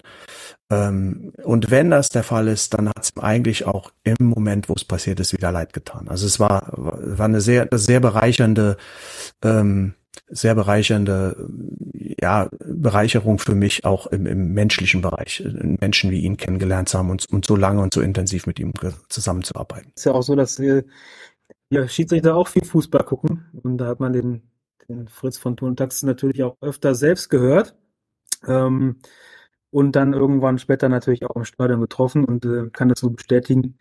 Ähm, das äh, war immer sympathisch und ich finde es grundsätzlich auch, auch richtig eben, dass man diesen Austausch pflegt. Äh, äh, Christian, du machst das ja auch, dass du immer versuchst, nochmal ein kleines Wort zu wechseln. Und ich finde, das ähm, trägt einfach zum gegenseitigen Verständnis auch immer bei, wenn man da ähm, so ein bisschen den persönlichen Kontakt auch äh, sucht und aufrecht hält. Und das hat der Fritz von Ton Taxis, finde ich, immer sehr gut gemacht. Frederik, du warst, du warst äh, häufig äh, an Seite von von Kienhöfer, oder? In der in der Zeit auch so, oder? Kann ja, genau, das war ja das letzte Jahr von von Thorsten Kienhöfer. Da war ich äh, bei ihm an der an der Linie. Ah, ja, ja, genau. Ja, auch sehr kommunikativ immer gewesen, Herr Thorsten Kienhöfer. Hm. Ich hatte bei Tom und Taxis immer das Gefühl, dass er äh, man, manchmal wie so, wie so entrückt von der, von der verrückten Fußballwelt ist und sich so einen Spaß draus macht, von, von draußen drauf zu schauen und alles mit, äh, mit auch einem guten Schuss Ironie zu betrachten. Äh, liege ich da falsch oder war das schon so auch teilweise so sein Anspruch? Ob das jetzt bewusst sein Anspruch war, weiß ich gar nicht. Aber es ist, es ist schon so, dass, ähm, äh, sagen wir mal so, Fritz musste ja tatsächlich ist den Spagat hinkriegen. Also die Fußballzeit hat sich ja oder die, die, die, die Fußballbranche hat sich ja doch äh, in seiner Zeit, in der er aktiv auch Fußballspiele ähm, kommentiert hat und ja Teil dieser Branche letzten Endes auch war, die sich natürlich auch gravierend geändert. Also ähm, dieser auch dieser Starkult äh, ist natürlich Fritz grundsätzlich von seiner ja von seinem von seinem von da wo er herkommt natürlich irgendwo ein bisschen fremd. Ja, also für Fritz steht jetzt nicht der einzelne Spieler. Ich sehe jetzt aber meinem Sohn, das sind ja die Jugendlichen sind ja heute, die fokussieren sich ja eher auf Spieler, weniger auf auf Vereine ähm, also diese tiefe Liebe zu einem Verein, die habe ich versuche ihm zwar mitzugeben, meinem Sohn auch, aber äh, die, die, so, das ist schon nicht mehr so gegeben. Und das da aus der Zeit kommt aber natürlich Fritz und insofern konnte der natürlich mit vielen, ich sage jetzt mal einfach so neumodischen Aspekten des, des Fußballs nicht so viel anfangen. Und ich glaube das schon, dass er da einfach auch ja einfach, ich, ich weiß gar nicht, ob er das so bewusst gemacht hat, aber er hat halt immer wieder auch die Brücke zu früher geschlagen und das kam vielleicht dann auch so ein bisschen drüber, äh, kommt, kam vielleicht so ein bisschen raus, dass er sich dort irgendwo auch ein bisschen über die heutige Zeit lustig macht oder so ein bisschen äh, das Ganze so ein bisschen auch äh, ironisch betrachtet. Ob er das so bewusst gemacht hat, weiß ich gar nicht, aber das ist sicherlich so die, die Begleiterscheinung davon, so wie er auch Spiele kommentiert hat. Ich meine, er hat ja auch Begriffe verwendet, die die keiner verwendet hat. Ja, also Beinkleider zum Beispiel ist ein Begriff, die gab es ja gar nicht. Ja, die, also die gab es ja in der, in der modernen Fußballsprache gar nicht mehr. Also wenn es zu kalt war beispielsweise, das hat er ja auf dem Sender gesagt und er hatte, er, hatte, er war zwar top ausgerüstet, er hat den Wetterbericht angeguckt und demzufolge hat er sich auch selber präpariert und nicht selten äh, mit langen Unterhosen am Kommentatorenplatz gesessen und dann hat er halt gesagt, ich habe die langen Beinkleider an. Ja, das ist ja die, hätte mein Sohn gar nicht gewusst, was das ist, wenn der das so sagt gesagt. Also soll, soll, so auch die, die Begriffswahl bei Fritz ist ja so äh, anachronistisch irgendwo so ein bisschen, äh, dass man schon so ein bisschen meinte, das, das könnte vielleicht jetzt ironisch gewesen sein, aber so, so hat er auch geredet. So war, hat er auch äh, mit dir persönlich geredet und da musste man immer auf der Hut sein. Oder? Was wollte er jetzt? Was hat er jetzt gesagt? Was meint er? ja. ja, das ist genauso das Bild, das er äh, irgendwie auch vermittelt hat. Also ich fand es immer außergewöhnlich, ihm zuzuhören, weil er das Unerwartete gemacht hat, das Unerwartete gesagt hat ähm, und mich manchmal dadurch auch als Zuschauer, als Zuhörer rausgerissen hat aus dem tatsächlichen Spiel. Und ich dann mhm. mehr noch auf ihn gehört habe und dann weniger auf das Spiel geachtet habe, weil ähm, ich dann auch das quasi, was er gemacht hat, fast schon wie, wie als Kunst dann auch betrachtet habe. Und mhm. das für mich Teil dieser Unterhaltung war, aber weniger dieses, äh, dieses emotional aufgeregte, was es, was es heute ist, sondern mhm. dieses spielerische dahinter. Das hat mich immer gereizt. Und, und da glaube ich eben auch, dass es, ähm, ich sag jetzt mal, 50 Prozent der Zuhörer nicht gereizt hat. Also es ist ja immer so, Fritz hat immer gesagt, wenn du 50 Prozent hast, ist es super. Ja, also es ist ja, das ist halt pointiert und das ist auch irgendwo ja, so, so ein bisschen, äh, ja, du gehst, du gehst so ein bisschen ins Risiko, dass halt die eine Hälfte sagt, da kann ich was mit anfangen, das begeistert mich, das fesselt mich, da höre ich auch gerne zu. Und die andere Hälfte dann aber sagt, was ist das für ein, ja, was ist das für ein Dummschwätzer, so äh, jetzt mal salopp gesagt. Und äh, und damit war, das war ihm aber auch klar. Und er hat halt gesagt, du du musst aber auch irgendwo, um dich herauszuheben, musst du eben auch einen eigenen Stil und eine eigene, äh, ja, äh, eine, eine eigene Linie haben, damit einfach die Leute sagen, ah, das ist Fritz und Ton und Tax. Also wenn sie halt sagen, gut, den mag ich jetzt nicht unbedingt, da schalte ich lieber weg. Trotzdem würde Fritz halt erkannt und immer äh, immer erkannt. Und ich bin ja mit, mit ihm aufgewachsen. Also für mich war das ja auch nachher irgendwie eine Redaktionskonferenz von Premiere zu sitzen, neben oder bei oder gegenüber von Fritz und Ton und Taxis. Das war ja für mich erstmal so, boah, ja, also Klar, Marcel Reif habe ich auch gekannt, aber so diese ganze jüngere, die ganze jüngere Fraktion, äh, die damals danach kam, da waren Kai Dittmann dabei und so weiter, Wolfi Fuß nachher irgendwann. Das waren ja, äh, die mit, die sind ja, die sind ja so alt wie ich oder jünger.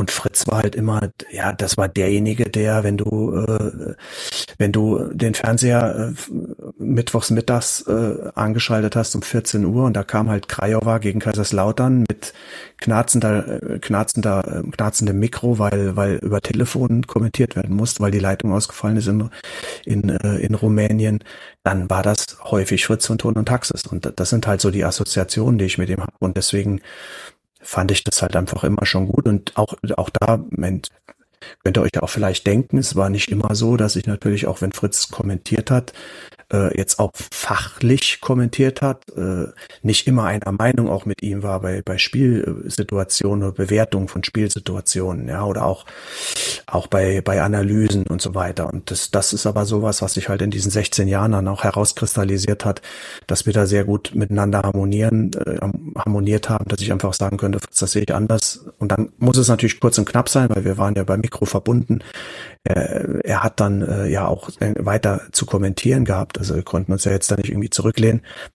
Und ähm, so, da, also da habe ich schon versucht, auch ein bisschen Einfluss auf ihn zu nehmen, aber natürlich in keinster Weise an diesem emotional, in seiner emotionalen und unnachahmlichen Art zu kommentieren. Die, ich habe ihm auch persönlich sehr gerne zugehört.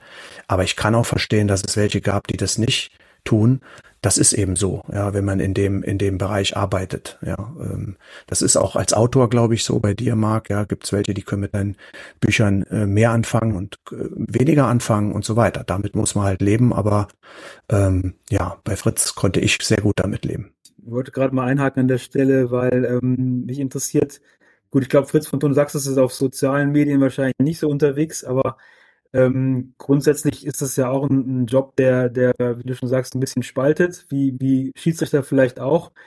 Ähm, hast du da irgendwie äh, das Gefühl, dass auch Kommentatoren sehr häufig diese Kritik persönlich abkriegen und die manchmal so ein bisschen unter der Gürtellinie ist? Oder ist das äh, eher selten der Fall. Ähm, Sky hat das mal irgendwann gemacht. Ähm, in dem Buch habe ich auch ein, äh, eine, eine Geschichte mit Marcel Reif, dem habe ich auch mal assistieren dürfen. Das war auch sehr interessant.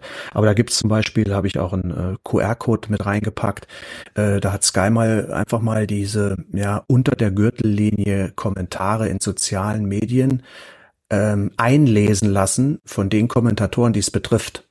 Also Marcel Reif hat einen Kommentator, äh, hat einen Kommentar über sich selber eingelesen mit so einer, ähm, mit so einer, äh, ja ganz, ganz äh, ganz andächtigen Atmosphäre, so eine Lagerfeueratmosphäre, so wie Elmar Gunsch früher, so hinten prasselte so ein bisschen der, der künstliche Kamin und dann hat er da mit so einem Buch gesessen oder mit einem, mit einem iPad oder äh, ja, mit einem, mit einem Tablet und hat halt, hat halt dann seinen eigenen, äh, sein, den Kommentar über sich selber ein, äh, eingelesen. Das war sehr, sehr lustig und natürlich damit auch dem Kommentierenden so ein bisschen den Wind aus den Segeln genommen. Und äh, aber auch da war auch Fritz, ich meine, wie du wie du es schon angedeutet hast, Frederik, der war natürlich auf sozialen Medien überhaupt nicht aktiv. Und du musstest also schon zur Feder greifen oder die, die, die Journalisten mussten halt dann schon irgendwas schreiben in der, in den, in den großen Printmedien, dass Fritz das überhaupt mitbekommen hat, hat und äh, auch Sky und, und Premiere früher haben ihm ja auch nicht unbedingt äh, jedes Ding vorgelegt. Und dann war das eben so. Das hat er auch, das hat er, das hat er schon so akzeptiert es wäre ihm selber nie eingefallen, sowas zu schreiben und insofern stand er da eigentlich auch, stand er da eigentlich auch drüber. Aber klar, das, das trifft natürlich jemand, der in der Öffentlichkeit steht und in der Öffentlichkeit arbeitet. Ich glaube schon, dass das muss sich vielleicht auch ein bisschen schützen, indem man sich da ein bisschen zurücknimmt. Aber wenn man natürlich so aktiv in sozialen Medien ist, muss man natürlich auch mit dem Teil der sozialen Medien, die dann ja nicht immer so sozial sind, klarkommen. Ich meine, das, das kennt das ihr, das kennt ihr ja auch als, als Schiedsrichter und Schiedsrichterassistenten, ja. Ihr müsst euch ja da auch einiges, einiges anhören. Ja, da bin ich halt auch ähm, tatsächlich häufig überrascht, mit welcher Vehemenz oder mit, ich sag mal, wie, wie viele Menschen dann doch äh, ähm, übers Ziel hinausschießen und zwar deutlich. Ähm, das, das, da ist man dann doch immer wieder überrascht, finde ich, also persönlich. Mhm. Ähm, weil klar muss man sich damit auseinandersetzen mit Kritik und das können, können wir Schiedsrichter, glaube ich, auch wie, wie niemand anderes. Ähm, aber ähm, was, was dann da teilweise kommt, ist halt schon, schon Wahnsinn teilweise. Ne? Und das sind mhm. halt, wenn man sich dann mal äh, tatsächlich, also meistens ignoriert man es natürlich, äh, so macht man sich ja verrückt, aber wenn man sich tatsächlich mal guckt, anguckt, wer sowas schreibt, das sind dann irgendwie, keine Ahnung, Familienväter, die auf, auf, auf den Profilen dann mit ihren Kindern irgendwie abgelichtet sind, dann fragt man sich schon, was mit den Leuten dann in dem Moment los ist. Ne? Ja, definitiv. Jetzt hat Florian ja eben schon erzählt, 2017 hat Fritz aufgehört. Jetzt haben wir 2023. Warum kommt das Buch jetzt? ja, das, also die Frage ist eher, warum kommt es überhaupt und warum kommt es jetzt? Äh, es schließt sich dann an. Äh, also ich mach's ganz, ganz kurz. Äh, Corona ist dran schuld. Äh, es ist so, dass ich in, irgendwie in der Corona-Zeit äh, war ja in dem ersten Lockdown ist alles irgendwie so runtergefahren worden und äh, ich bin äh, dann als Lehrer ins, ins Homeschooling gegangen und da äh, alle Freizeitaktivitäten äh, weitgehend gestrichen worden sind ähm, Fahrdienste für die Kinder weggefallen sind, hatte ich schon eben viel Zeit zu Hause und war auch so eine ja, Übergangszeit, so März, April war jetzt auch das Wetter nicht so prickelnd und da habe ich einfach mal meine gesamten Sky-Erlebnisse, äh, ich bin ein bisschen Jäger und Sammler, also vor allem Sammler in dem Falle, habe ich äh, mal einfach mal archiviert und habe das mal katalogisiert und habe die mal auf Vordermann gebracht, so eine Riesenkiste, die ich da habe. Und dann habe ich einfach, ja, auch bisschen aus Zeitvertreib. Ich schreibe ganz gerne. Ich habe früher so hier bisschen für die lokale Zeitung geschrieben, äh, bin so, kann mich ein bisschen äh, auch mit Worten äh, aus, versucht mich mit Worten ausdrücken zu können, so sagen wir es mal so. Muss ja, müssen andere dann beurteilen. Also mir macht es auf jeden Fall Spaß und dann habe ich das so ein bisschen auf äh, dem ähm, Medium Facebook veröffentlicht, mal so ein paar kleine Geschichten über meine Zeit an der Seite von Fritz von Tone Taxis und die hatte dann so irgendwann so eine kleine Fangemeinde und ähm, dann sind die ein bisschen größer geworden, diese Geschichten. Und irgendwann habe ich dann aber aufgehört, habe so fast so ein gutes Jahr immer in unregelmäßigen Abständen durchgehalten. Und dann habe ich gesagt, so, das war jetzt Feierabend. Und irgendwann hat sich dann ein äh, Bekannter von mir gemeldet und hat gesagt, nee, nee, nee, nee, nee, das, das geht nicht einfach so, kannst jetzt hier nicht aufhören an der Stelle, das musst du ein bisschen größer fassen, ein bisschen größer machen. Und hat mir eine ähm, hat mir den, den Namen ins Verlegers gen, ähm, genannt, Boris Pfeiffer, der hat einen kleinen Verlag, ähm, ist selber auch Autor, liebevoll, liebevolle Werke auch drin, äh, ausgewählt, nichts Großes und der äh, hat sich so ein paar Proben von mir durchgelesen und hat dann entschieden, ja, das Projekt machen wir, da habe ich Lust drauf, das mit dir zu machen. Setz dich nochmal dran, überarbeite die Dinger und das habe ich dann getan und meine, ihr wisst ja viel besser oder mag vor allen Dingen ja mit, mit vielen Büchern weiß ja viel besser, wie lange das dann dauert, bis das dann draußen ist. Zumal eben, wie gesagt, auch der äh, Boris äh, auch andere Dinge noch zu tun hat, nämlich selber schreiben. Und ähm, ja, so kamen wir dann irgendwann kam dann irgendwann der Juli als, Entsch äh, als, als Eröffnung oder ähm, Veröffentlich Veröffentlichungsdatum. Also es gibt keinen Grund, warum es jetzt tatsächlich passiert. Ich habe Fritz übrigens immer angeraten oder angehalten und hätte mir das sehr gewünscht, dass er eine Biografie schreibt. Ähm, irgendwie kam das nie zustande, hat es zwei, dreimal angedacht und äh, wenn ich so sehe, wer so alles Biografien schreibt, da hätte ich mir gedacht, dass jemand, der 1972 angefangen hat für die ARD bei den Olympischen Spielen in München, zu arbeiten und 2017 aufgehört hat, dass der doch wahnsinnig viel zu erzählen hat, noch dazu aus einer adligen Familie kommt und so weiter. Scheinbar äh, war da der Wunsch nicht so groß, war bei mir größer als bei ihm und es hat halt aus irgendwelchen Gründen nicht gepackt. Da habe ich gedacht, komm, dann schreibe ich was. Und ähm, ist ja auch eine kleine Hommage an ihn. Frederik, als Verlagsmensch, hättest du auch zugeschlagen? ja, Kennst ja noch nicht. Erstmal lesen natürlich. Ja, genau. Ich bin, ich bin ja tatsächlich äh, nicht in die Content-Auswahl äh, involviert hier bei uns, sondern mache tatsächlich die Kommunikation, also eher die Medien. Aber ähm, jetzt mal losgelöst von meinem jetzigen Job hört sich das spannend an. Das ist mal eine andere Perspektive. Das finde ich natürlich spannend an dem ganzen, an dem ganzen Thema. Ähm, man kann immer viel über Fußball lesen, ähm, aber letztlich macht es, glaube ich, hier die Perspektive aus, äh, mit der man da auf den Fußball schaut. Insofern ähm, finde ich es finde ich es ein spannendes, äh, spannendes Thema und äh, werde das Buch sicherlich lesen. Das freut mich sehr. Und mir Rückmeldung geben, Patrick. Das mache ich. Sehr gut. Ansonsten ist Frederik jetzt raus. Wir haben ja gehört, der Assistent ist nur sein Nebenjob. Der hat noch einen Hauptjob. Das heißt, die nächste Konferenz ruft oder das Laufband. nee, tatsächlich erstmal ein, äh, ein Meeting und das, äh, das Spinning Bike ruft dann, ja, danke euch. Schatz, ich bin neu verliebt. Was? Da drüben. Das ist er. Aber das ist ein Auto. Ja, eben. Mit ihm habe ich alles richtig gemacht. Wunschauto einfach kaufen, verkaufen oder leasen. Bei Autoscout24. Alles richtig gemacht. Vorhin fiel mir irgendwann das Stichwort E-Book. Da ging es auch noch um Fritz von Thurn und Taxis. Wir haben jemand in der Runde, der wusste überhaupt nicht, dass sein neues Buch schon als E-Book auf dem Markt ist. Ja, das stimmt. Da hatte ich in dem Moment noch nicht auf dem Schirm, dass das E-Book von Die Villa einen Monat vorher erscheint. Ähm, ich bin tatsächlich auch da einfach auch noch ein sehr haptischer Mensch und schaue immer auf den Veröffentlichungstag, wenn das Buch dann auch ausgeliefert werden kann, wenn es tatsächlich physisch in der Hand sein kann. Und das ist halt der 30. August. Dann kommt die Villa in alle Buchhandlungen und äh, das ist für mich dann mein großer, äh, was heißt mein großer, aber der große Erscheinungstag dann von der Villa.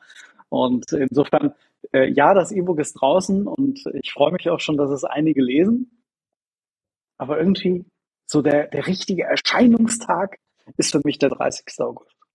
Also merkt euch den 30. August als E-Book-Fan und Freak und Vielleser schlage ich natürlich dann auch gerne bei den Deals mal zu. Hab das jetzt auch mal auf Instagram, da findet ihr Sprenger spricht ja auch, auch mal thematisiert, weil du kannst halt dann im Pre-Deal zuschlagen und dann kriegst du die Bücher für unter fünf Euro. Was sagst du denn als Autor dann dazu? Oder wirst du gefragt vor allem dazu? Ha, das ist am Ende alles natürlich ein Teil äh, einer Marketingstrategie, um ein Buch äh, gut verkaufen zu können. Insofern äh, bin ich froh über, über alle Maßnahmen, die der Verlag unternimmt. Und äh, Penguin gibt sich da äh, sehr viel Mühe, um meine Bücher ähm, sehr präsent darzustellen. Und äh, das gehört dann auch einfach dazu.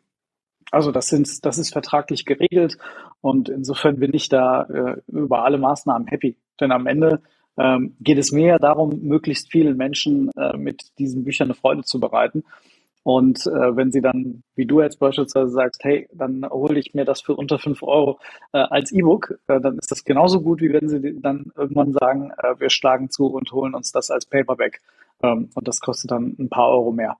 Aber dafür hat man es ja dann auch zu Hause vorliegen und kann drin blättern und äh, ja, das macht, macht sich ja auch schön im Bücherregal. Der Podcast hat ja seit einiger Zeit zu Recht den, den Beinamen Autor Insights.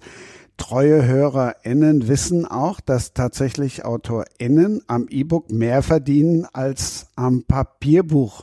Nee, das wusste ich nicht. Und ich muss übrigens mal dazu sagen, also ich habe ja jetzt auch, ich bin ja, ich bin ja in dem Sinne kein klassischer Autor. Ich habe jetzt ein Buch, Buch rausgebracht und ähm, ich gehe auch mal schwer davon aus, dass das das einzige sein wird. Ähm, ich ich habe nur jetzt auch in der, in, der, in der Entstehung dieses Buches natürlich mich so ein bisschen oder ein bisschen, bisschen, ganz bisschen Einblick auch in diese, in diese Verlagswelt und auch in die, in den Buchmarkt, in diese Buchmarktwelt bekommen, natürlich äh, nur ein ganz, ganz kleines Streiflicht sozusagen. Und das ist schon äh, sehr faszinierend. Also das ist ja was, was man jetzt als, als Otto Normalverbraucher und Außenstehender äh, gar nicht so richtig, äh, gar nicht so richtig greifen kann, wie dieser, wie so ein Buchmarkt funktioniert und mit Absatzzahlen und mit Zwischenhändlern und so weiter. Also es ist schon sehr interessant.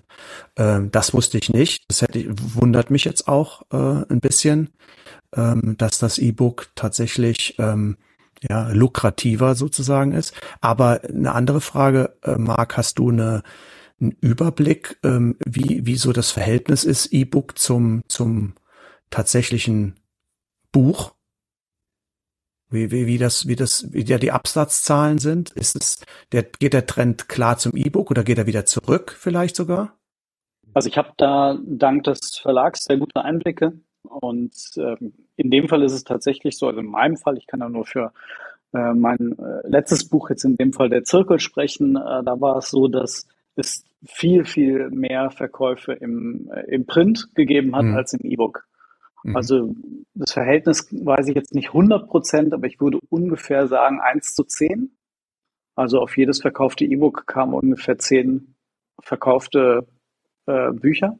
Mhm. Ähm, also das ist so ungefähr das, was ich jetzt so aus der Hüfte heraus sagen würde.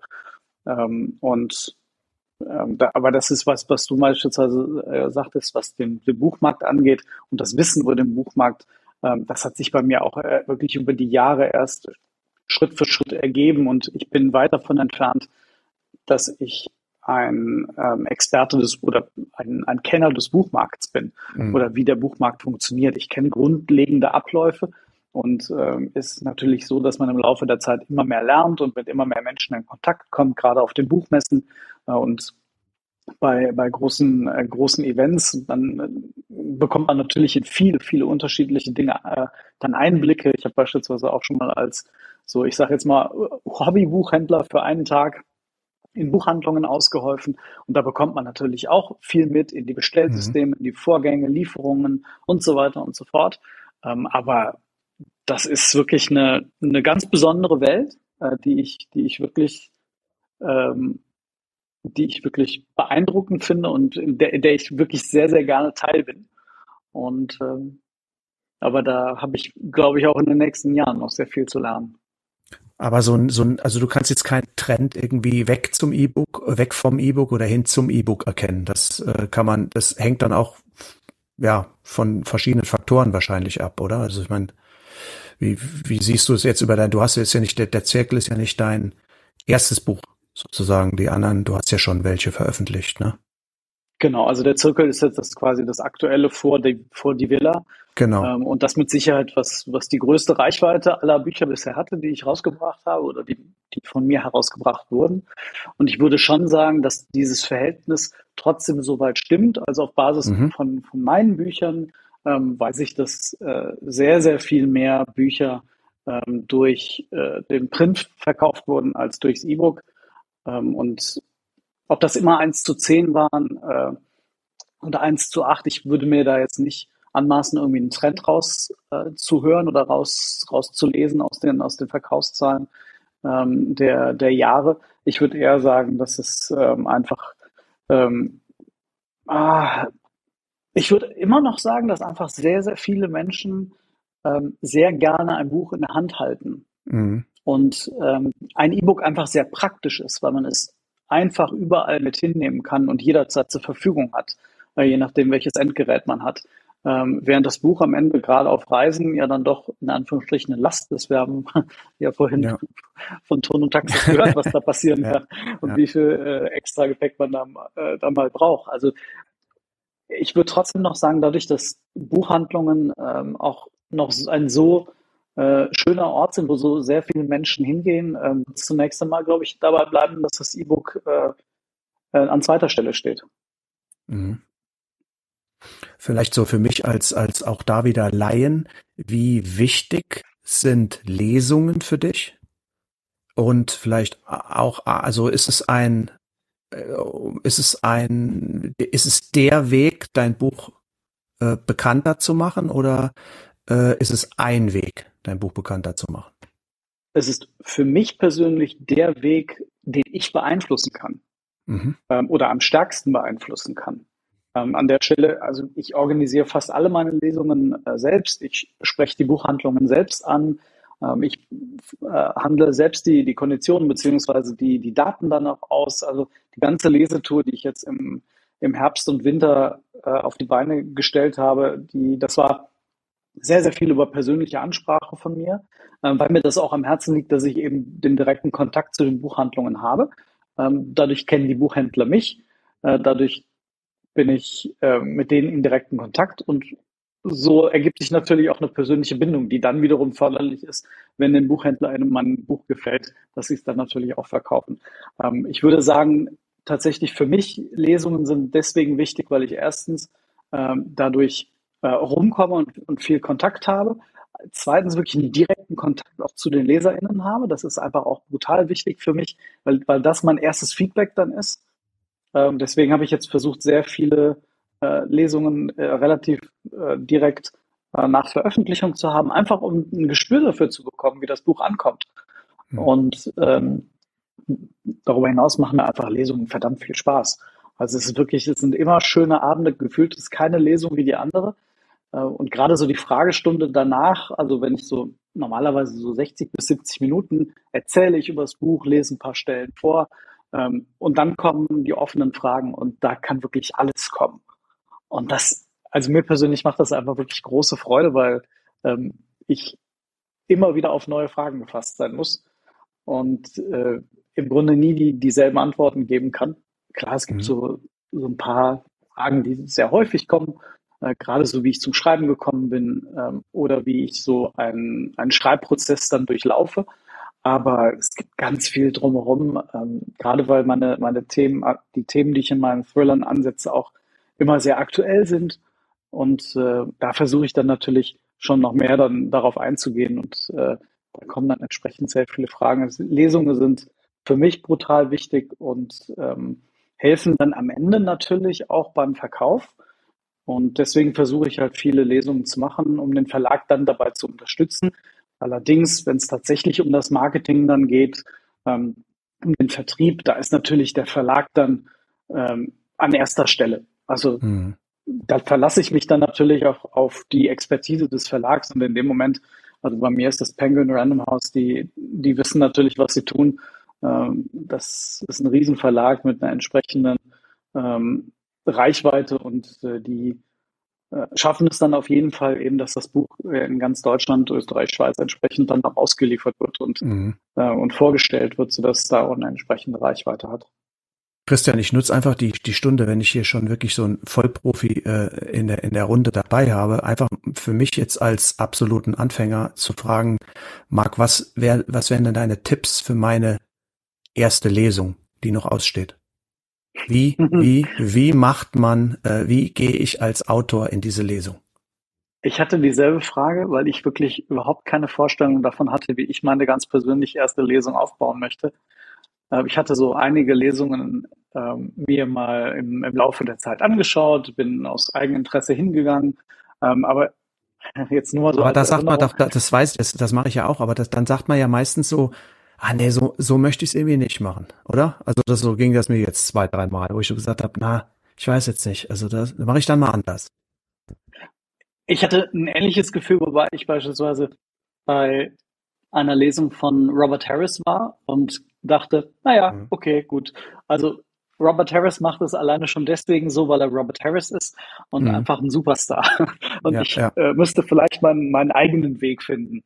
Und ähm, ich habe dann ähm, Bühnencoach-Training genommen bei Isabella Archan, auch Autorin und gleichzeitig ähm, ähm, Schauspielerin, die übrigens ja auch hier in Köln lebt, ähm, wo ich auch arbeite. Und insofern eine, eine ganz liebe Kollegin, die bereit war, mir da zu helfen und mich da darauf vorzubereiten.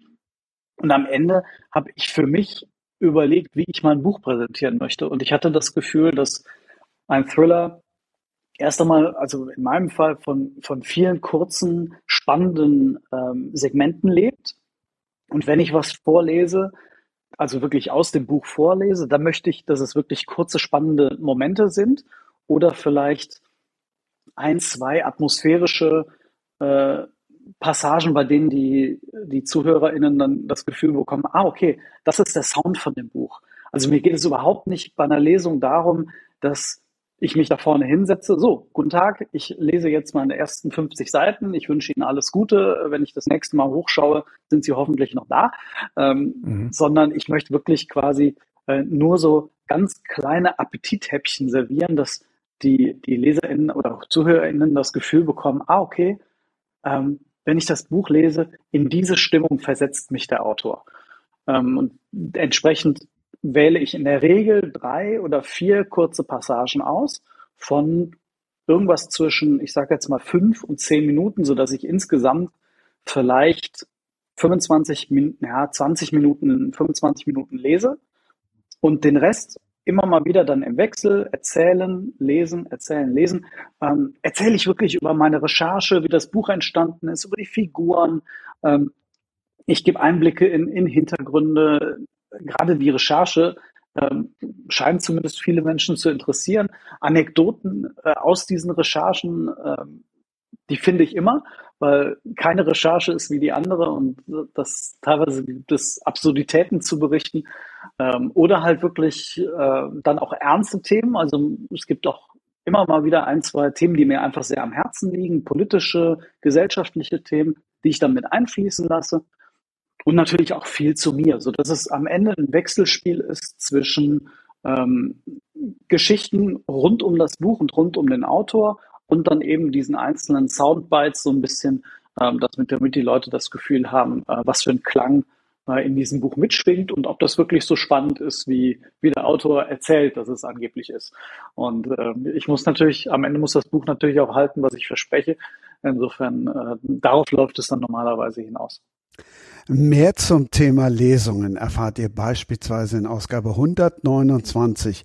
Björn Behrens, Petra Mattfeld und Deutschlands berühmtester Profiler Axel Petermann, die sprechen darüber. Petermann sagt zum Beispiel auch, dass er sich teilweise vereinnahmt fühlt. Also du musst aufpassen, Flo, mhm. dass sie nicht alles von dir wollen. gut, gut, okay. Ja, sehr interessant, sehr interessant. Also da äh, werde ich äh, sicherlich äh, ja mir viele Gedanken drüber machen müssen, aber wahrscheinlich dann es auch einfach mal machen. Ja, einfach mal äh, wir, ja, mal gucken, wie dann die Wirkung ist. Ich meine, wir reden ja jetzt hier nicht, äh, bei mir jetzt auch nicht von Konzertsälen, die da, die da, äh, die ich da befülle. Insofern wird es ja eh bei mir zunächst sicherlich nur so hier in dem regionalen äh, Umkreis auch mal stattfinden. Ähm, das muss ich ja auch alles koordinieren und äh, aber ich möchte es halt einfach schon machen, um um einfach auch Interesse zu wecken, ja, einfach auch Leute äh, ja, diese Geschichten näher zu bringen, diese Episoden und äh, wie du, wie du sagst, Marc, so einfach die Atmosphäre und auch den Charakter des Buches darstellen, der ja bei mir ein ganz anderer ist als jetzt bei einem Krimi. Ja, ist ja auch nochmal sicherlich abhängig davon, äh, was, was jetzt der, der Content ist. Ich kann mir gut vorstellen, dass sich daraus eine Lesung bauen lässt, denn ähm, gerade so im, im, ich sag jetzt mal, im weiteren Fußballbereich gibt es, glaube ich, viele Menschen, die, die auf solche Anekdoten abfahren, die, die gerade sowas hören möchten. Und da kann ich mir sehr gut vorstellen, dass daraus ein total launiger Leseabend entstehen kann. Hm, kann ich zumal, zumal du ja auch, ähm, also zumal dieses Buch ja auch Episodencharakter hat. Das heißt, äh, da ja wirklich man eine, eine gezielte Auswahl einzelner Geschichten nehmen kann. Ja, das, was du ja, du musst dir ja aus dem Gesamtwerk die, die Passagen raussuchen, die interessant ist, das stelle ich mir ja ungleich schwerer vor. Bei mir sind ja im Prinzip die Episoden Episoden. Also die sind ja, ich habe ja die, die, ich habe ja sozusagen schon den Umfang vorgegeben. Ich kann jetzt nur, muss jetzt nur entscheiden, welche ist vielleicht für die Zielgruppe interessanter als für die andere. Aber je nachdem, wie auch die Zusammensetzung dann vielleicht ist. Aber ähm, darüber hinaus kannst du ja eben mit der Figur oder über die Figur Fritz von Thun und Taxis natürlich über meine eigene ganz viele, hast du ja ganz viel Freiraum für, ähm, für ja, Ges Gespräche, Erzählungen, Anekdoten, wie du es gesagt hast, ja, die, die das Ganze kurzweilig machen, ja, stell ich mir, stell, kann ich mir auch gut vorstellen, ja. Und du hast ja auch im Buch, du hast es vorhin ja selber angesprochen, den ein oder anderen QR-Code, mhm. wo das eine oder andere Videomaterial sich hinter versteckt. Auch das schmückt sicherlich. Mhm. Also wir haben jetzt ja gerade schon über die Unterschiedlichkeit gesprochen und du hast ja auch sehr schön erzählt, lieber Marc Acker Leon Sachs, wie erfolgreich jetzt der Zirkel war. Dann schlagen wir wiederum nochmal den Bogen zum Fußball. Wie groß ist denn der persönliche Druck beim Nachfolger, bei der Villa? Ach ja, Druck ist da tatsächlich ein, ähm, eigentlich der Druck, den ich mir am meisten mache, dass ich natürlich möchte, dass jedes Buch äh, ein Erfolg wird. Ähm, am Ende kann sich, glaube ich, können sich viele AutorInnen nicht davor äh, verwehren, dass man hin und wieder mal auf diese komische Liste guckt mit dem orangenen Button. Äh, also das natürlich für jeden oder viele äh, AutorInnen natürlich ähm, dieser Spiegel-Bestseller äh, einfach etwas ist, was man gerne irgendwann mal aus seiner Vita lesen möchte. Das hat bei der Zirkel nicht geklappt. Ähm, ich weiß, dass ich zwischenzeitlich mal inoffiziell äh, mit der Zirkel auf Position 47 war. Das ist was, was ähm, kommuniziert wurde. Normalerweise wird alles unter 20, zumindest im Paperback-Bereich, nicht kommuniziert. Ähm, aber da war das mal ähm, bekannt gegeben worden, dass ich auf 47 eingestiegen war. Was danach passiert ist, weiß ich nicht mehr. Äh, insofern ist natürlich die Hoffnung, dass die Villa den Erfolg von der Zirke wiederholt oder vielleicht halt auch entsprechend übertrifft. Ähm, ich habe auf jeden Fall bei dem Buch äh, ein super gutes Gefühl, einfach vom Buch her selbst. Also ich, ich mag es sehr, weil es nochmal einen Ticken anders ist ähm, als das, was ich vorher geschrieben habe. Es ist an einigen Stellen ein bisschen ruhiger und melodischer. Ich hatte ähm, mir bei Johanna Böhm, bei der Hauptfigur in die Villa, hatte ich ihren Charakter als ehemalige ähm, Musikstudentin noch ein bisschen stärker in den Vordergrund gehoben. Äh, sie ist Polizeischülerin heute im heutigen Leben, ähm, aber sie hat eben auch mal Musik studiert und ich wollte diesen Charakter von ihr, diese Eigenschaft noch ein bisschen stärker hervorheben. Insofern spielt Musik für sie in diesem Buch äh, nochmal eine Rolle und sie erklärt an der einen oder anderen Stelle für sich einfach ein paar Dinge mit Musik, mit, mit ihren Lieblingstexten. Es gibt hinten drin dann auch noch eine, ähm, eine äh, quasi die Hitlist von Johanna. Und ähm, das hat mir unglaublich Spaß gemacht. Es ist für mich in dem Moment mal noch ein anderes Gefühl gewesen beim Schreiben. Und äh, deswegen bin ich einfach total gespannt, wie es ankommt, weil vielleicht der eine oder andere oder die eine oder andere, die Leon Sachs schon gelesen haben, sagen, das habe ich jetzt vielleicht von Leon Sachs so noch nicht gelesen. Und das würde mich freuen. Da bin ich gespannt, wie die Reaktionen ausfallen werden. Dann erst noch mal ein paar Worte zu der Zirkel. Ich habe es natürlich verschlungen. Hm, der Zirkel wurde ja nach Erscheinung immer aktueller, aktueller, aktueller. Mach mal einen kleinen Ausflug mit uns in den Zirkel, weil Flo ihn noch nicht gelesen hat. Ja, zu meiner äh, Schande muss ich das eingestehen. Obwohl ich sehr gerne Krimis lese und äh, Marc, du kannst dir sicher sein, ich werde mit dem Zirkel anfangen. Muss ich das denn überhaupt oder könnte ich auch gleich mit der Villa starten? Die Villa.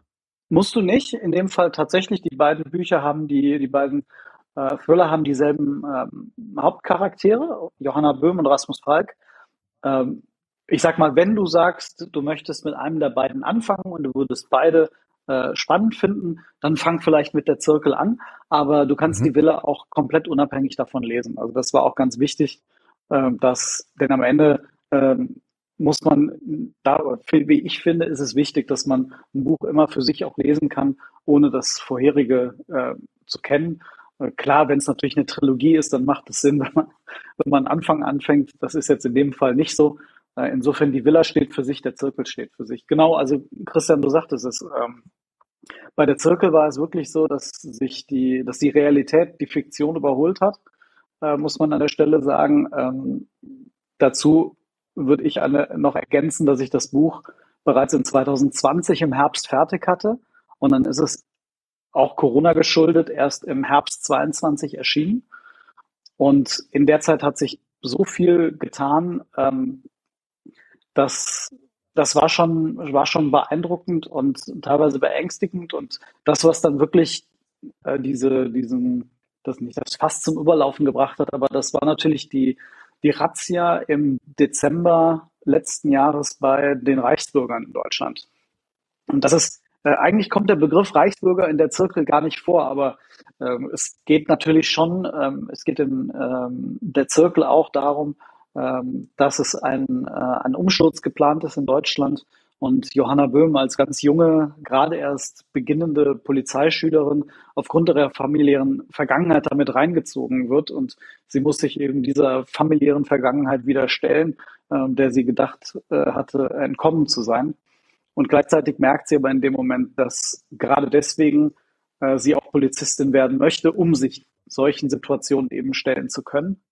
Nur ist es halt eben so, dass es in Deutschland da einen Umsturzversuch gibt ähm, aus der rechten Szene. Und dann kam eben diese Situation im Dezember 22, dass es diese groß angelegte Razzia gab und sehr viel dessen aufgedeckt äh, wurde, was äh, ich auch in den Recherchen herausgefunden hatte, was sich dadurch im Grunde bestätigt hat.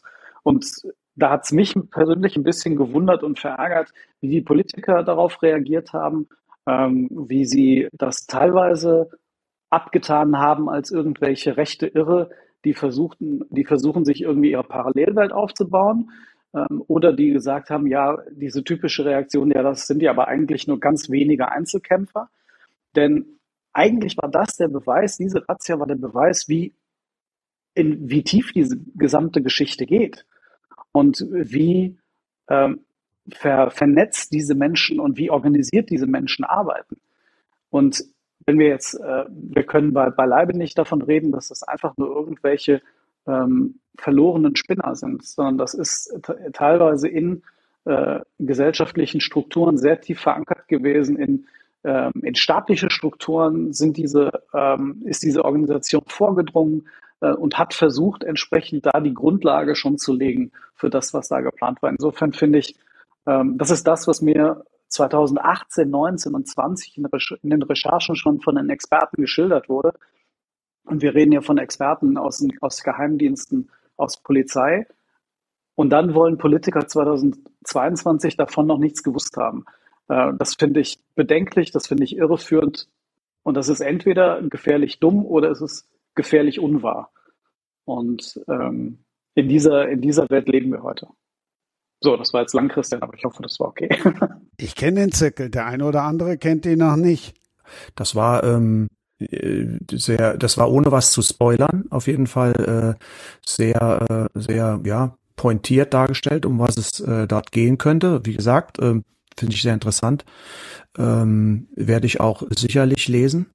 Und ähm, ja, wie du es schon gesagt hast, Marc, ich finde das auch bedenklich. Ähm, ich weiß auch nicht ganz genau, ob ähm, jetzt sagen wir mal so diese Ignoranz der Politiker in dem Falle ähm, mit ja damit zusammenhängt, äh, sich in irgendeiner Form nicht zu weit aus dem Fenster lehnen zu wollen oder einfach äh, tatsächlich, dass ja bestimmte äh, Thesen, äh, die in diesen Kreisen aufgestellt werden, vielleicht sogar ähm, ja als populär angesehen werden. Also möchte ich jetzt hier ja gar nichts unterstellen, aber es ist schon verwunderlich, dass solche Geheimdienstinformationen, die ja, äh, die du bei deinen Recherchen ja äh, aufgegriffen hast oder mit denen du vertraut gemacht worden bist, äh, dann irgendwo große Verwunderung bei den Politikern, die ja noch dichter dran sind, äh, noch stärker informiert werden und noch detaillierter informiert werden, mit Sicherheit ähm, dann für, für irgendwie so ein großes Unverständnis sorgen oder für eine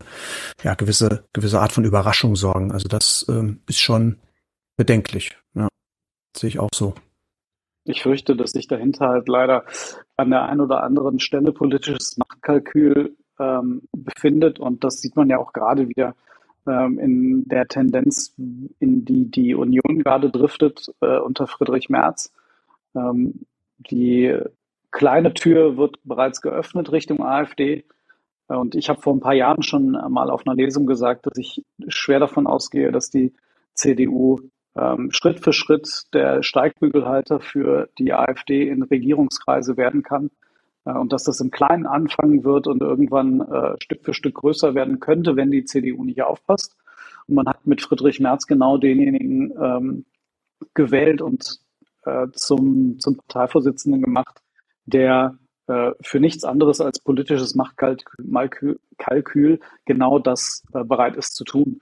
Und jetzt wird man einfach mal sehen in den nächsten Jahren oder nächsten Monaten, wohin sich das entwickeln wird. Aber ich habe äh, Sorge, dass sich das genau in die Richtung entwickeln wird, äh, wie wir das in den USA auch schon erlebt haben und in anderen europäischen Ländern. Und äh, Deutschland ist nicht davor gefeit, äh, dass äh, es in absehbarer Zeit eine rechtsradikale Partei in der Regierung gibt. Ich glaube, wer äh, behauptet, dass dazu wird es nicht kommen, äh, den hat die CDU in den letzten Wochen Lüge gestraft. Und jetzt muss man einfach mal sehen, was sich daraus dann entwickelt. Aber das war so der Zirkel und das war für, total wichtig für mich, auch das, das Thema da anzurühren. Und auf der anderen Seite wollte ich in die Villa dann wiederum in eine ganz andere Richtung gehen und mich ein bisschen vom Politischen mal wegbewegen, weil ich das Gefühl hatte, dass es so viele ähm, wichtige Themen äh, in der Gesellschaft gibt, die ich, äh, so dass ich mich da in die Villa mal in eine andere Richtung bewegt habe.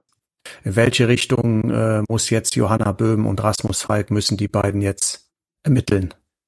Es war für mich ähm, schon vor einigen Jahren mal eine sehr bewegende Begegnung, die ich hatte mit einem ähm, Polizisten in Düsseldorf. Und zwar war das ein Polizist, der ähm, teilweise auch undercover im Bereich Menschenhandel ähm, ermittelt hat.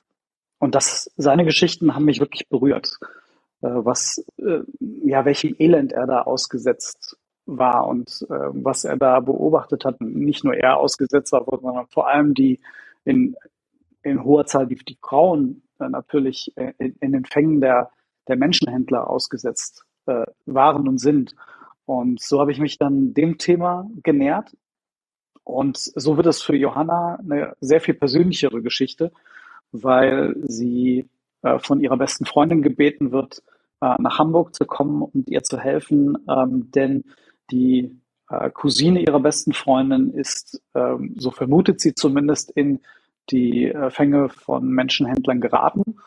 Und so versuchen Johanna und Alice, so heißt die beste Freundin, die beiden versuchen, ähm, die Cousine zu finden und Beweise zu finden, dass sie tatsächlich verschleppt wurde.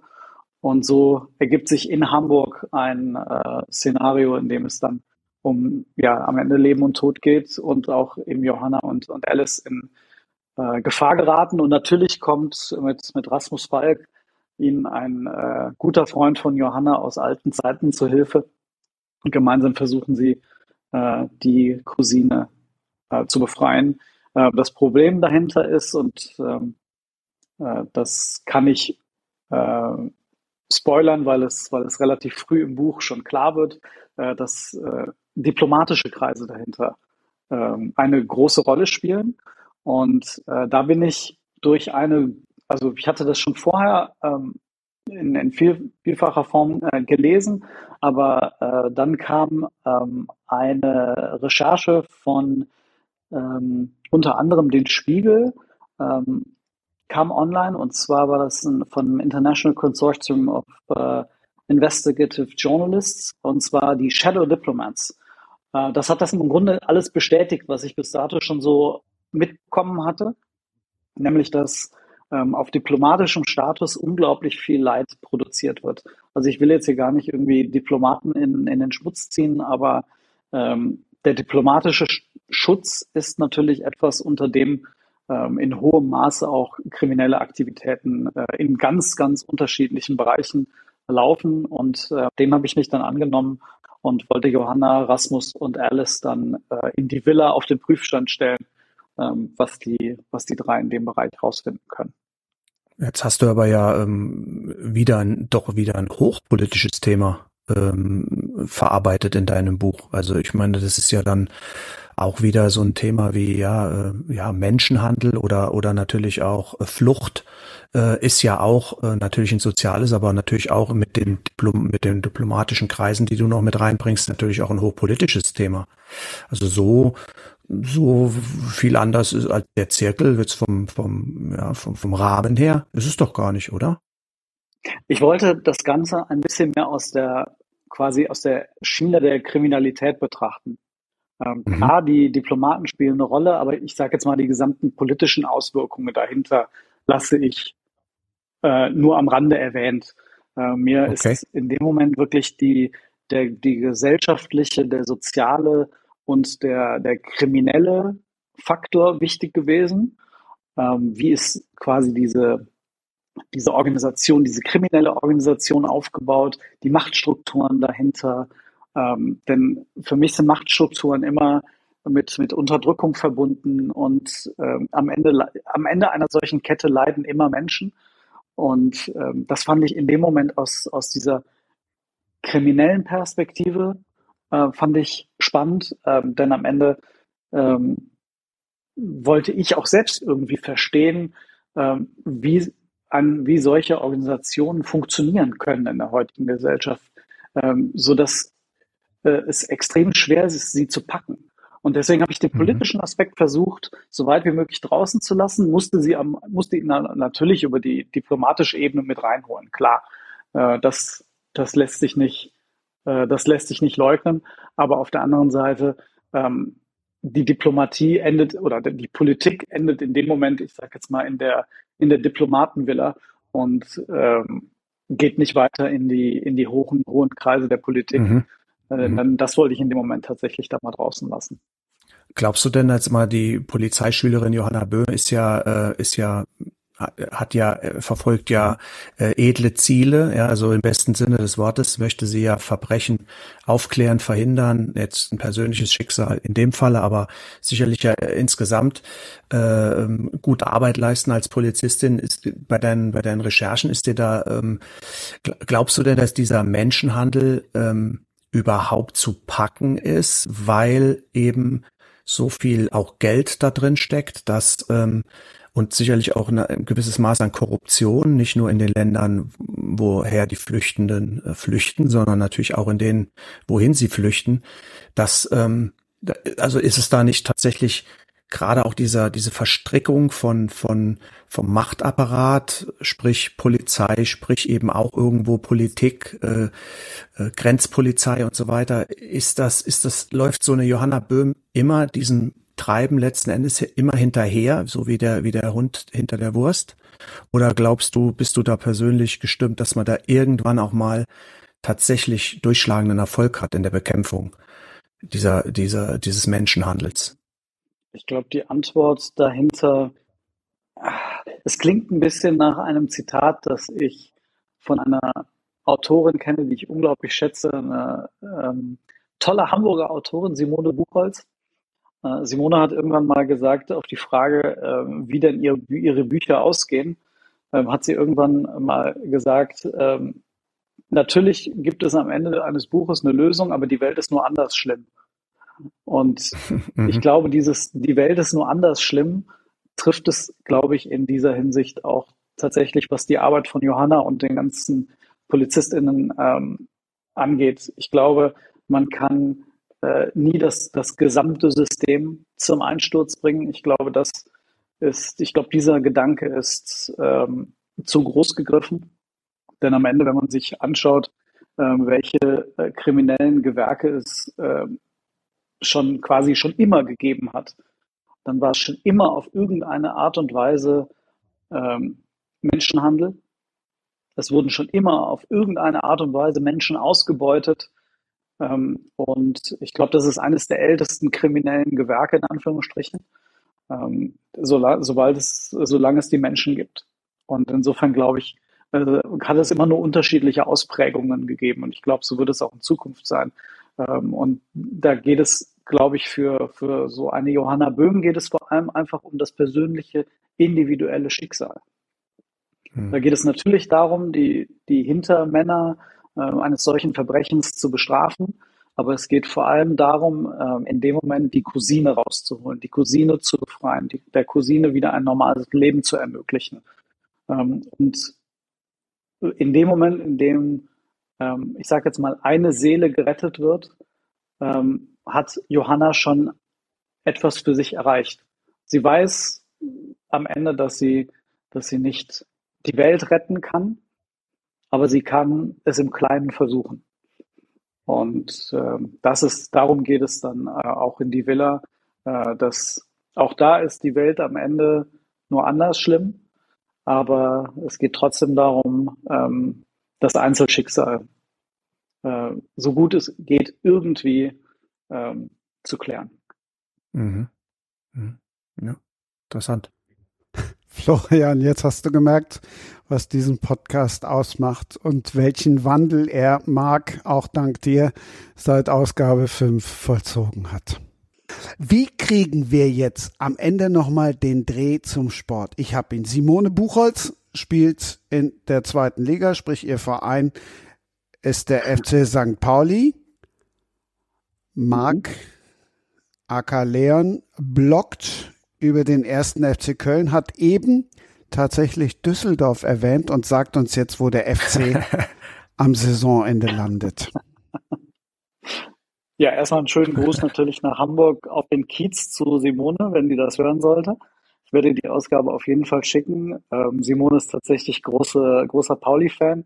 Ich bin mal gespannt, wo äh, Pauli landet. Ich hätte nichts dagegen, wenn wir uns nächste Saison dann, also 24, 25 in der Bundesliga wiedersehen würden. Äh, ansonsten hat, glaube ich, äh, die Simone noch ein schwaches Herz für die Eintracht, äh, die das ja nicht so schlecht macht in den letzten Jahren. Äh, insofern äh, hat sie da auch ein Eisen im Feuer in der Bundesliga. Der FC, ja, der erste FC Köln wird, glaube ich, in der neuen Saison knapp in den Top Ten landen, ist mein Tipp. Ich habe das Gefühl, dass äh, da vieles richtig läuft. Ich habe das Gefühl, dass gerade mit Steffen Baumgart der richtige Mann am Werk ist, äh, der, ähm, der es schafft, diese Stadt zu elektrisieren, zu begeistern und äh, die Spieler auch für sich und für seine sportliche Idee zu begeistern. Und ich glaube, ich habe gerade noch vor ähm, einigen Wochen mit ihm zusammengesessen und äh, selbst einen Podcast mit ihm gemacht, den Geistpod, und habe mit mhm. ihm äh, auch so ein bisschen über Menschliches gesprochen. Und ähm, da hat er beispielsweise über äh, Ted Lasso sich geäußert. Und äh, Steffen Baumgart hat gesagt, er kann sich vorstellen, dass so eine Idee wie bei Ted Lasso äh, funktioniert. Also die Idee, dass ein völliger Fachidiot ähm, zu ein, in eine Sportart wechselt, wie beispielsweise den Fußball, und dort eine Mannschaft übernimmt und eigentlich nur auf Basis von Menschenführung, von der Qualität, einen Menschen besser zu machen, die Mannschaft zum Erfolg führt. Äh, Baumgart hat gesagt, dass das kann funktionieren, er kann sich das vorstellen. Er selbst sagte, er würde es vielleicht im, Hamburg, im Handball mal ausprobieren. Ähm, aber äh, ich glaube, Baumgart ist einer der Trainer in der Bundesliga, die äh, begeistern einfach durch ihre Menschlichkeit. Ich glaube, da sind so wie Urs Fischer und Christian Streich auch noch zu nennen. Ich glaube, dieses Trio ähm, hat es einfach geschafft, in den letzten Jahren zu, zu zeigen, dass man mit wenigen Mitteln viel erreichen kann, wenn man die Menschen hinter sich vereint. Und deswegen glaube ich, dass es beim FC tatsächlich für einen einstelligen Tabellenplatz reichen kann. Flo, du darfst, weil Frankfurt gerade fiel, noch eine Geschichte aus dem Buch erzählen. Die Ludenkarre. ja, die Ludenkarre, äh, schöne Grüße an der Stelle äh, an meinen Kollegen Matthias. Ähm, den ich damals, den ich schon kannte als äh, unerbittlichen Verteidiger auf äh, Bezirkssportanlagen und der dann irgendwann auch als Kollege an meine Schule gewechselt ist und der äh, fuhr einen einen Mustang GT, aber so ein richtig getuntes Ding und ähm, mehrfach durch die Lackiererei äh, gelaufen und ähm, das, der fuhr dann irgendwie mit brummendem äh, und äh, rührendem Mot Motor ins äh, auf den auf den Lehrerparkplatz vor, wo halt die klassischen Lehrerautos ähm, wie äh, VW Turan oder äh, Skoda Octavia oder ein Volvo oder sowas standen. Also völlig deplatziert eigentlich an der Stelle. Parkte dann da ein, stieg dann aus, lachend, weil er ein sehr sympathischer und auch ein sehr äh, fröhlicher Mensch ist. Und ich schaute mich dann nur so an und äh, zu meinem Kollegen, der mit mir auch ausgestiegen ist, gerade ankam, sagte ich dann nur, das ist ja, was ist der denn hier für eine Ludenkarre? Und ähm, mit diesem Auto sind wir dann tatsächlich mal Fritz von Turner Taxis am Flughafen abholen äh, gewesen, denn äh, der Matthias ist großer Eintracht Frankfurt-Fan und irgendwann habe ich es dann geschafft, äh, ihm auch mal eine Frankfurt-Karte zukommen lassen, äh, im, im bisschen meine Beziehungen spielen lassen, die bescheidenen. Und dann waren wir zusammen im Stadion und er hat unbedingt darauf bestanden, dass er fährt. Und ich habe immer so im Laufe der Zeit so eine Art Shuttle-Service bei Fritz von Ton Taxis eingerichtet. Also wenn wir im Kölner Raum waren, habe ich ihn vom Flughafen in Köln abgeholt, in Frankfurt habe ich ihn abgeholt, äh, weil das auf meinem Weg lag und so weiter. Und jetzt wollte eben Matthias fahren. Er hatte aber halt nur diesen Mustang, die Mustang GT, diese, diese rührende Ludenkarre. Und dann habe ich Fritz schon vorgewarnt und habe gesagt, du musst schon, es kommt ein auffälligeres Auto als gewohnt gewöhnlich. Und dann stand er halt, kam aus dem, aus dem Terminal raus und äh, schaute wirklich sehr verdutzt, als wir dann davor gefahren kamen. Ähm, äh, und mit seinem obligatorischen Donnerwetter äh, ist er dann da eingestiegen und ich musste mich dann da in den Rücksitz quetschen. Das war gar nicht so einfach, weil äh, die, die zwei waren zwei, sind zwei große Menschen, also äh, auch an Länge. Äh, und ähm, ja, dann sind wir halt in Frankfurt vorgefahren und dem Ordner ist auch fast die Kinnlade äh, runtergefallen, als Fritz von Ton Tax dann aus diesem Auto ausgestiegen ist. Also das war äh, der, der Quervergleich zu, zu Frankfurt äh, und vielleicht auch zum Kiez an der Stelle, Christian noch. Ne? Also, war auf jeden Fall sehr, äh, ist auch eine kleine Geschichte, war eine sehr, sehr lustige Episode mit meinem äh, Freund Matthias und mit meinem Freund Fritz. Schöne Geschichte zum Abschluss. Ich bedanke mich bei euch beiden. Ganz herzlichen Dank, dass ich dabei sein konnte. Es hat mir wieder großen Spaß gemacht. Äh, Christian, ich werde mir auf jeden Fall die fünfte Folge jetzt nochmal anhören, ob du möchtest oder nicht. Aber da muss ich nochmal reinhören. Und dir, Florian, alles Gute. Und äh, wenn du mal in Sachen Lesungen äh, was auf die Beine gestellt hast, sag Bescheid, ich komme vorbei. Ah, das ist sehr nett, Marc. Äh, ich äh, bedanke mich auch, Christian, bei dir und Marc auch natürlich fürs Gespräch und Frederik jetzt absenterweise auch äh, für die, für die doch jetzt doch, na, zwei Stunden plus, na, zwei, zwei Stunden Länge oder wie auch immer. Also für die, für die lange Zeit, die wir geplaudert haben miteinander, war sehr interessant, sehr, sehr viele Einblicke bekommen, wie der Name schon sagt, Autoren Insights und ähm, ja, ich wünsche euch, wünsche euch alles Gute und ähm, dem FC alles Gute, Marc deiner, deiner, äh, deinem, äh, dein, deine Berg, die Villa alles Gute und Christian, ich werde auch in die fünfte Folge jetzt mal reinhören, einfach mal, um den, den Vergleich dann auch nochmal zu haben. Danke dir für die Einladung. Wenn es denn sein muss, dann hört rein. Einen habe ich noch, so nach dem Motto der gute alte Columbo, so ganz als Rausschmeißer hinten. Ihr könnt die Villa gewinnen. Florian, du bist raus, weil du hast wahrscheinlich aufmerksam zugehört und du kommst jetzt mit der Antwort wie aus der Pistole geschossen. Alle anderen sollten es auch wissen. Also, die Frage, wenn ihr gewinnen wollt, die Villa, in welche Stadt führte Mark, aka Leon Sachs, den Geistblogger aus Köln? In welche Stadt führte ihn die Recherche zu seinem neuen Thriller die Villa. Das schickt ihr dann Buchverlosung at sprengerspricht.de und Marc, was gibt's Schöneres als ein Schlusswort? Würde ich wahrscheinlich sagen, dass du meinst Musik.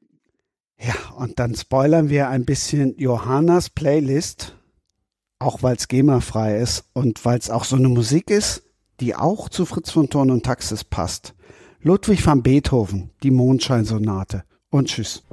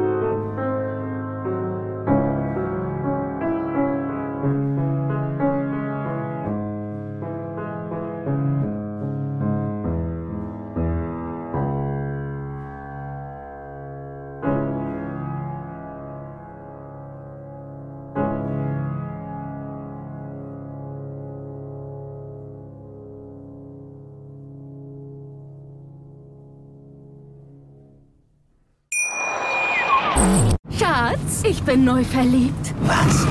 Da drüben. Das ist er. Aber das ist ein Auto. Ja, eben. Mit ihm habe ich alles richtig gemacht. Wunschauto einfach kaufen, verkaufen oder leasen. Bei Autoscout24. Alles richtig gemacht. Wie baut man eine harmonische Beziehung zu seinem Hund auf? Puh, gar nicht so leicht. Und deshalb frage ich nach, wie es anderen Hundeeltern gelingt, beziehungsweise wie die daran arbeiten. Bei Iswas Dog reden wir dann drüber. Alle 14 Tage neu mit mir, Malte Asmus und unserer Expertin für eine harmonische Mensch-Hund-Beziehung, Melanie Lippisch. Iswas, Dog? Mit Malte Asmus. Überall, wo es Podcasts gibt. Das war Sprenger spricht. Autor Insights. Schatz, ich bin neu verliebt. Was? Da drüben. Das ist er. Aber das ist ein Auto. Ja, eben. Mit ihm habe ich alles richtig gemacht. Wunschauto einfach kaufen, verkaufen oder leasen. Bei Autoscout24. Alles richtig gemacht.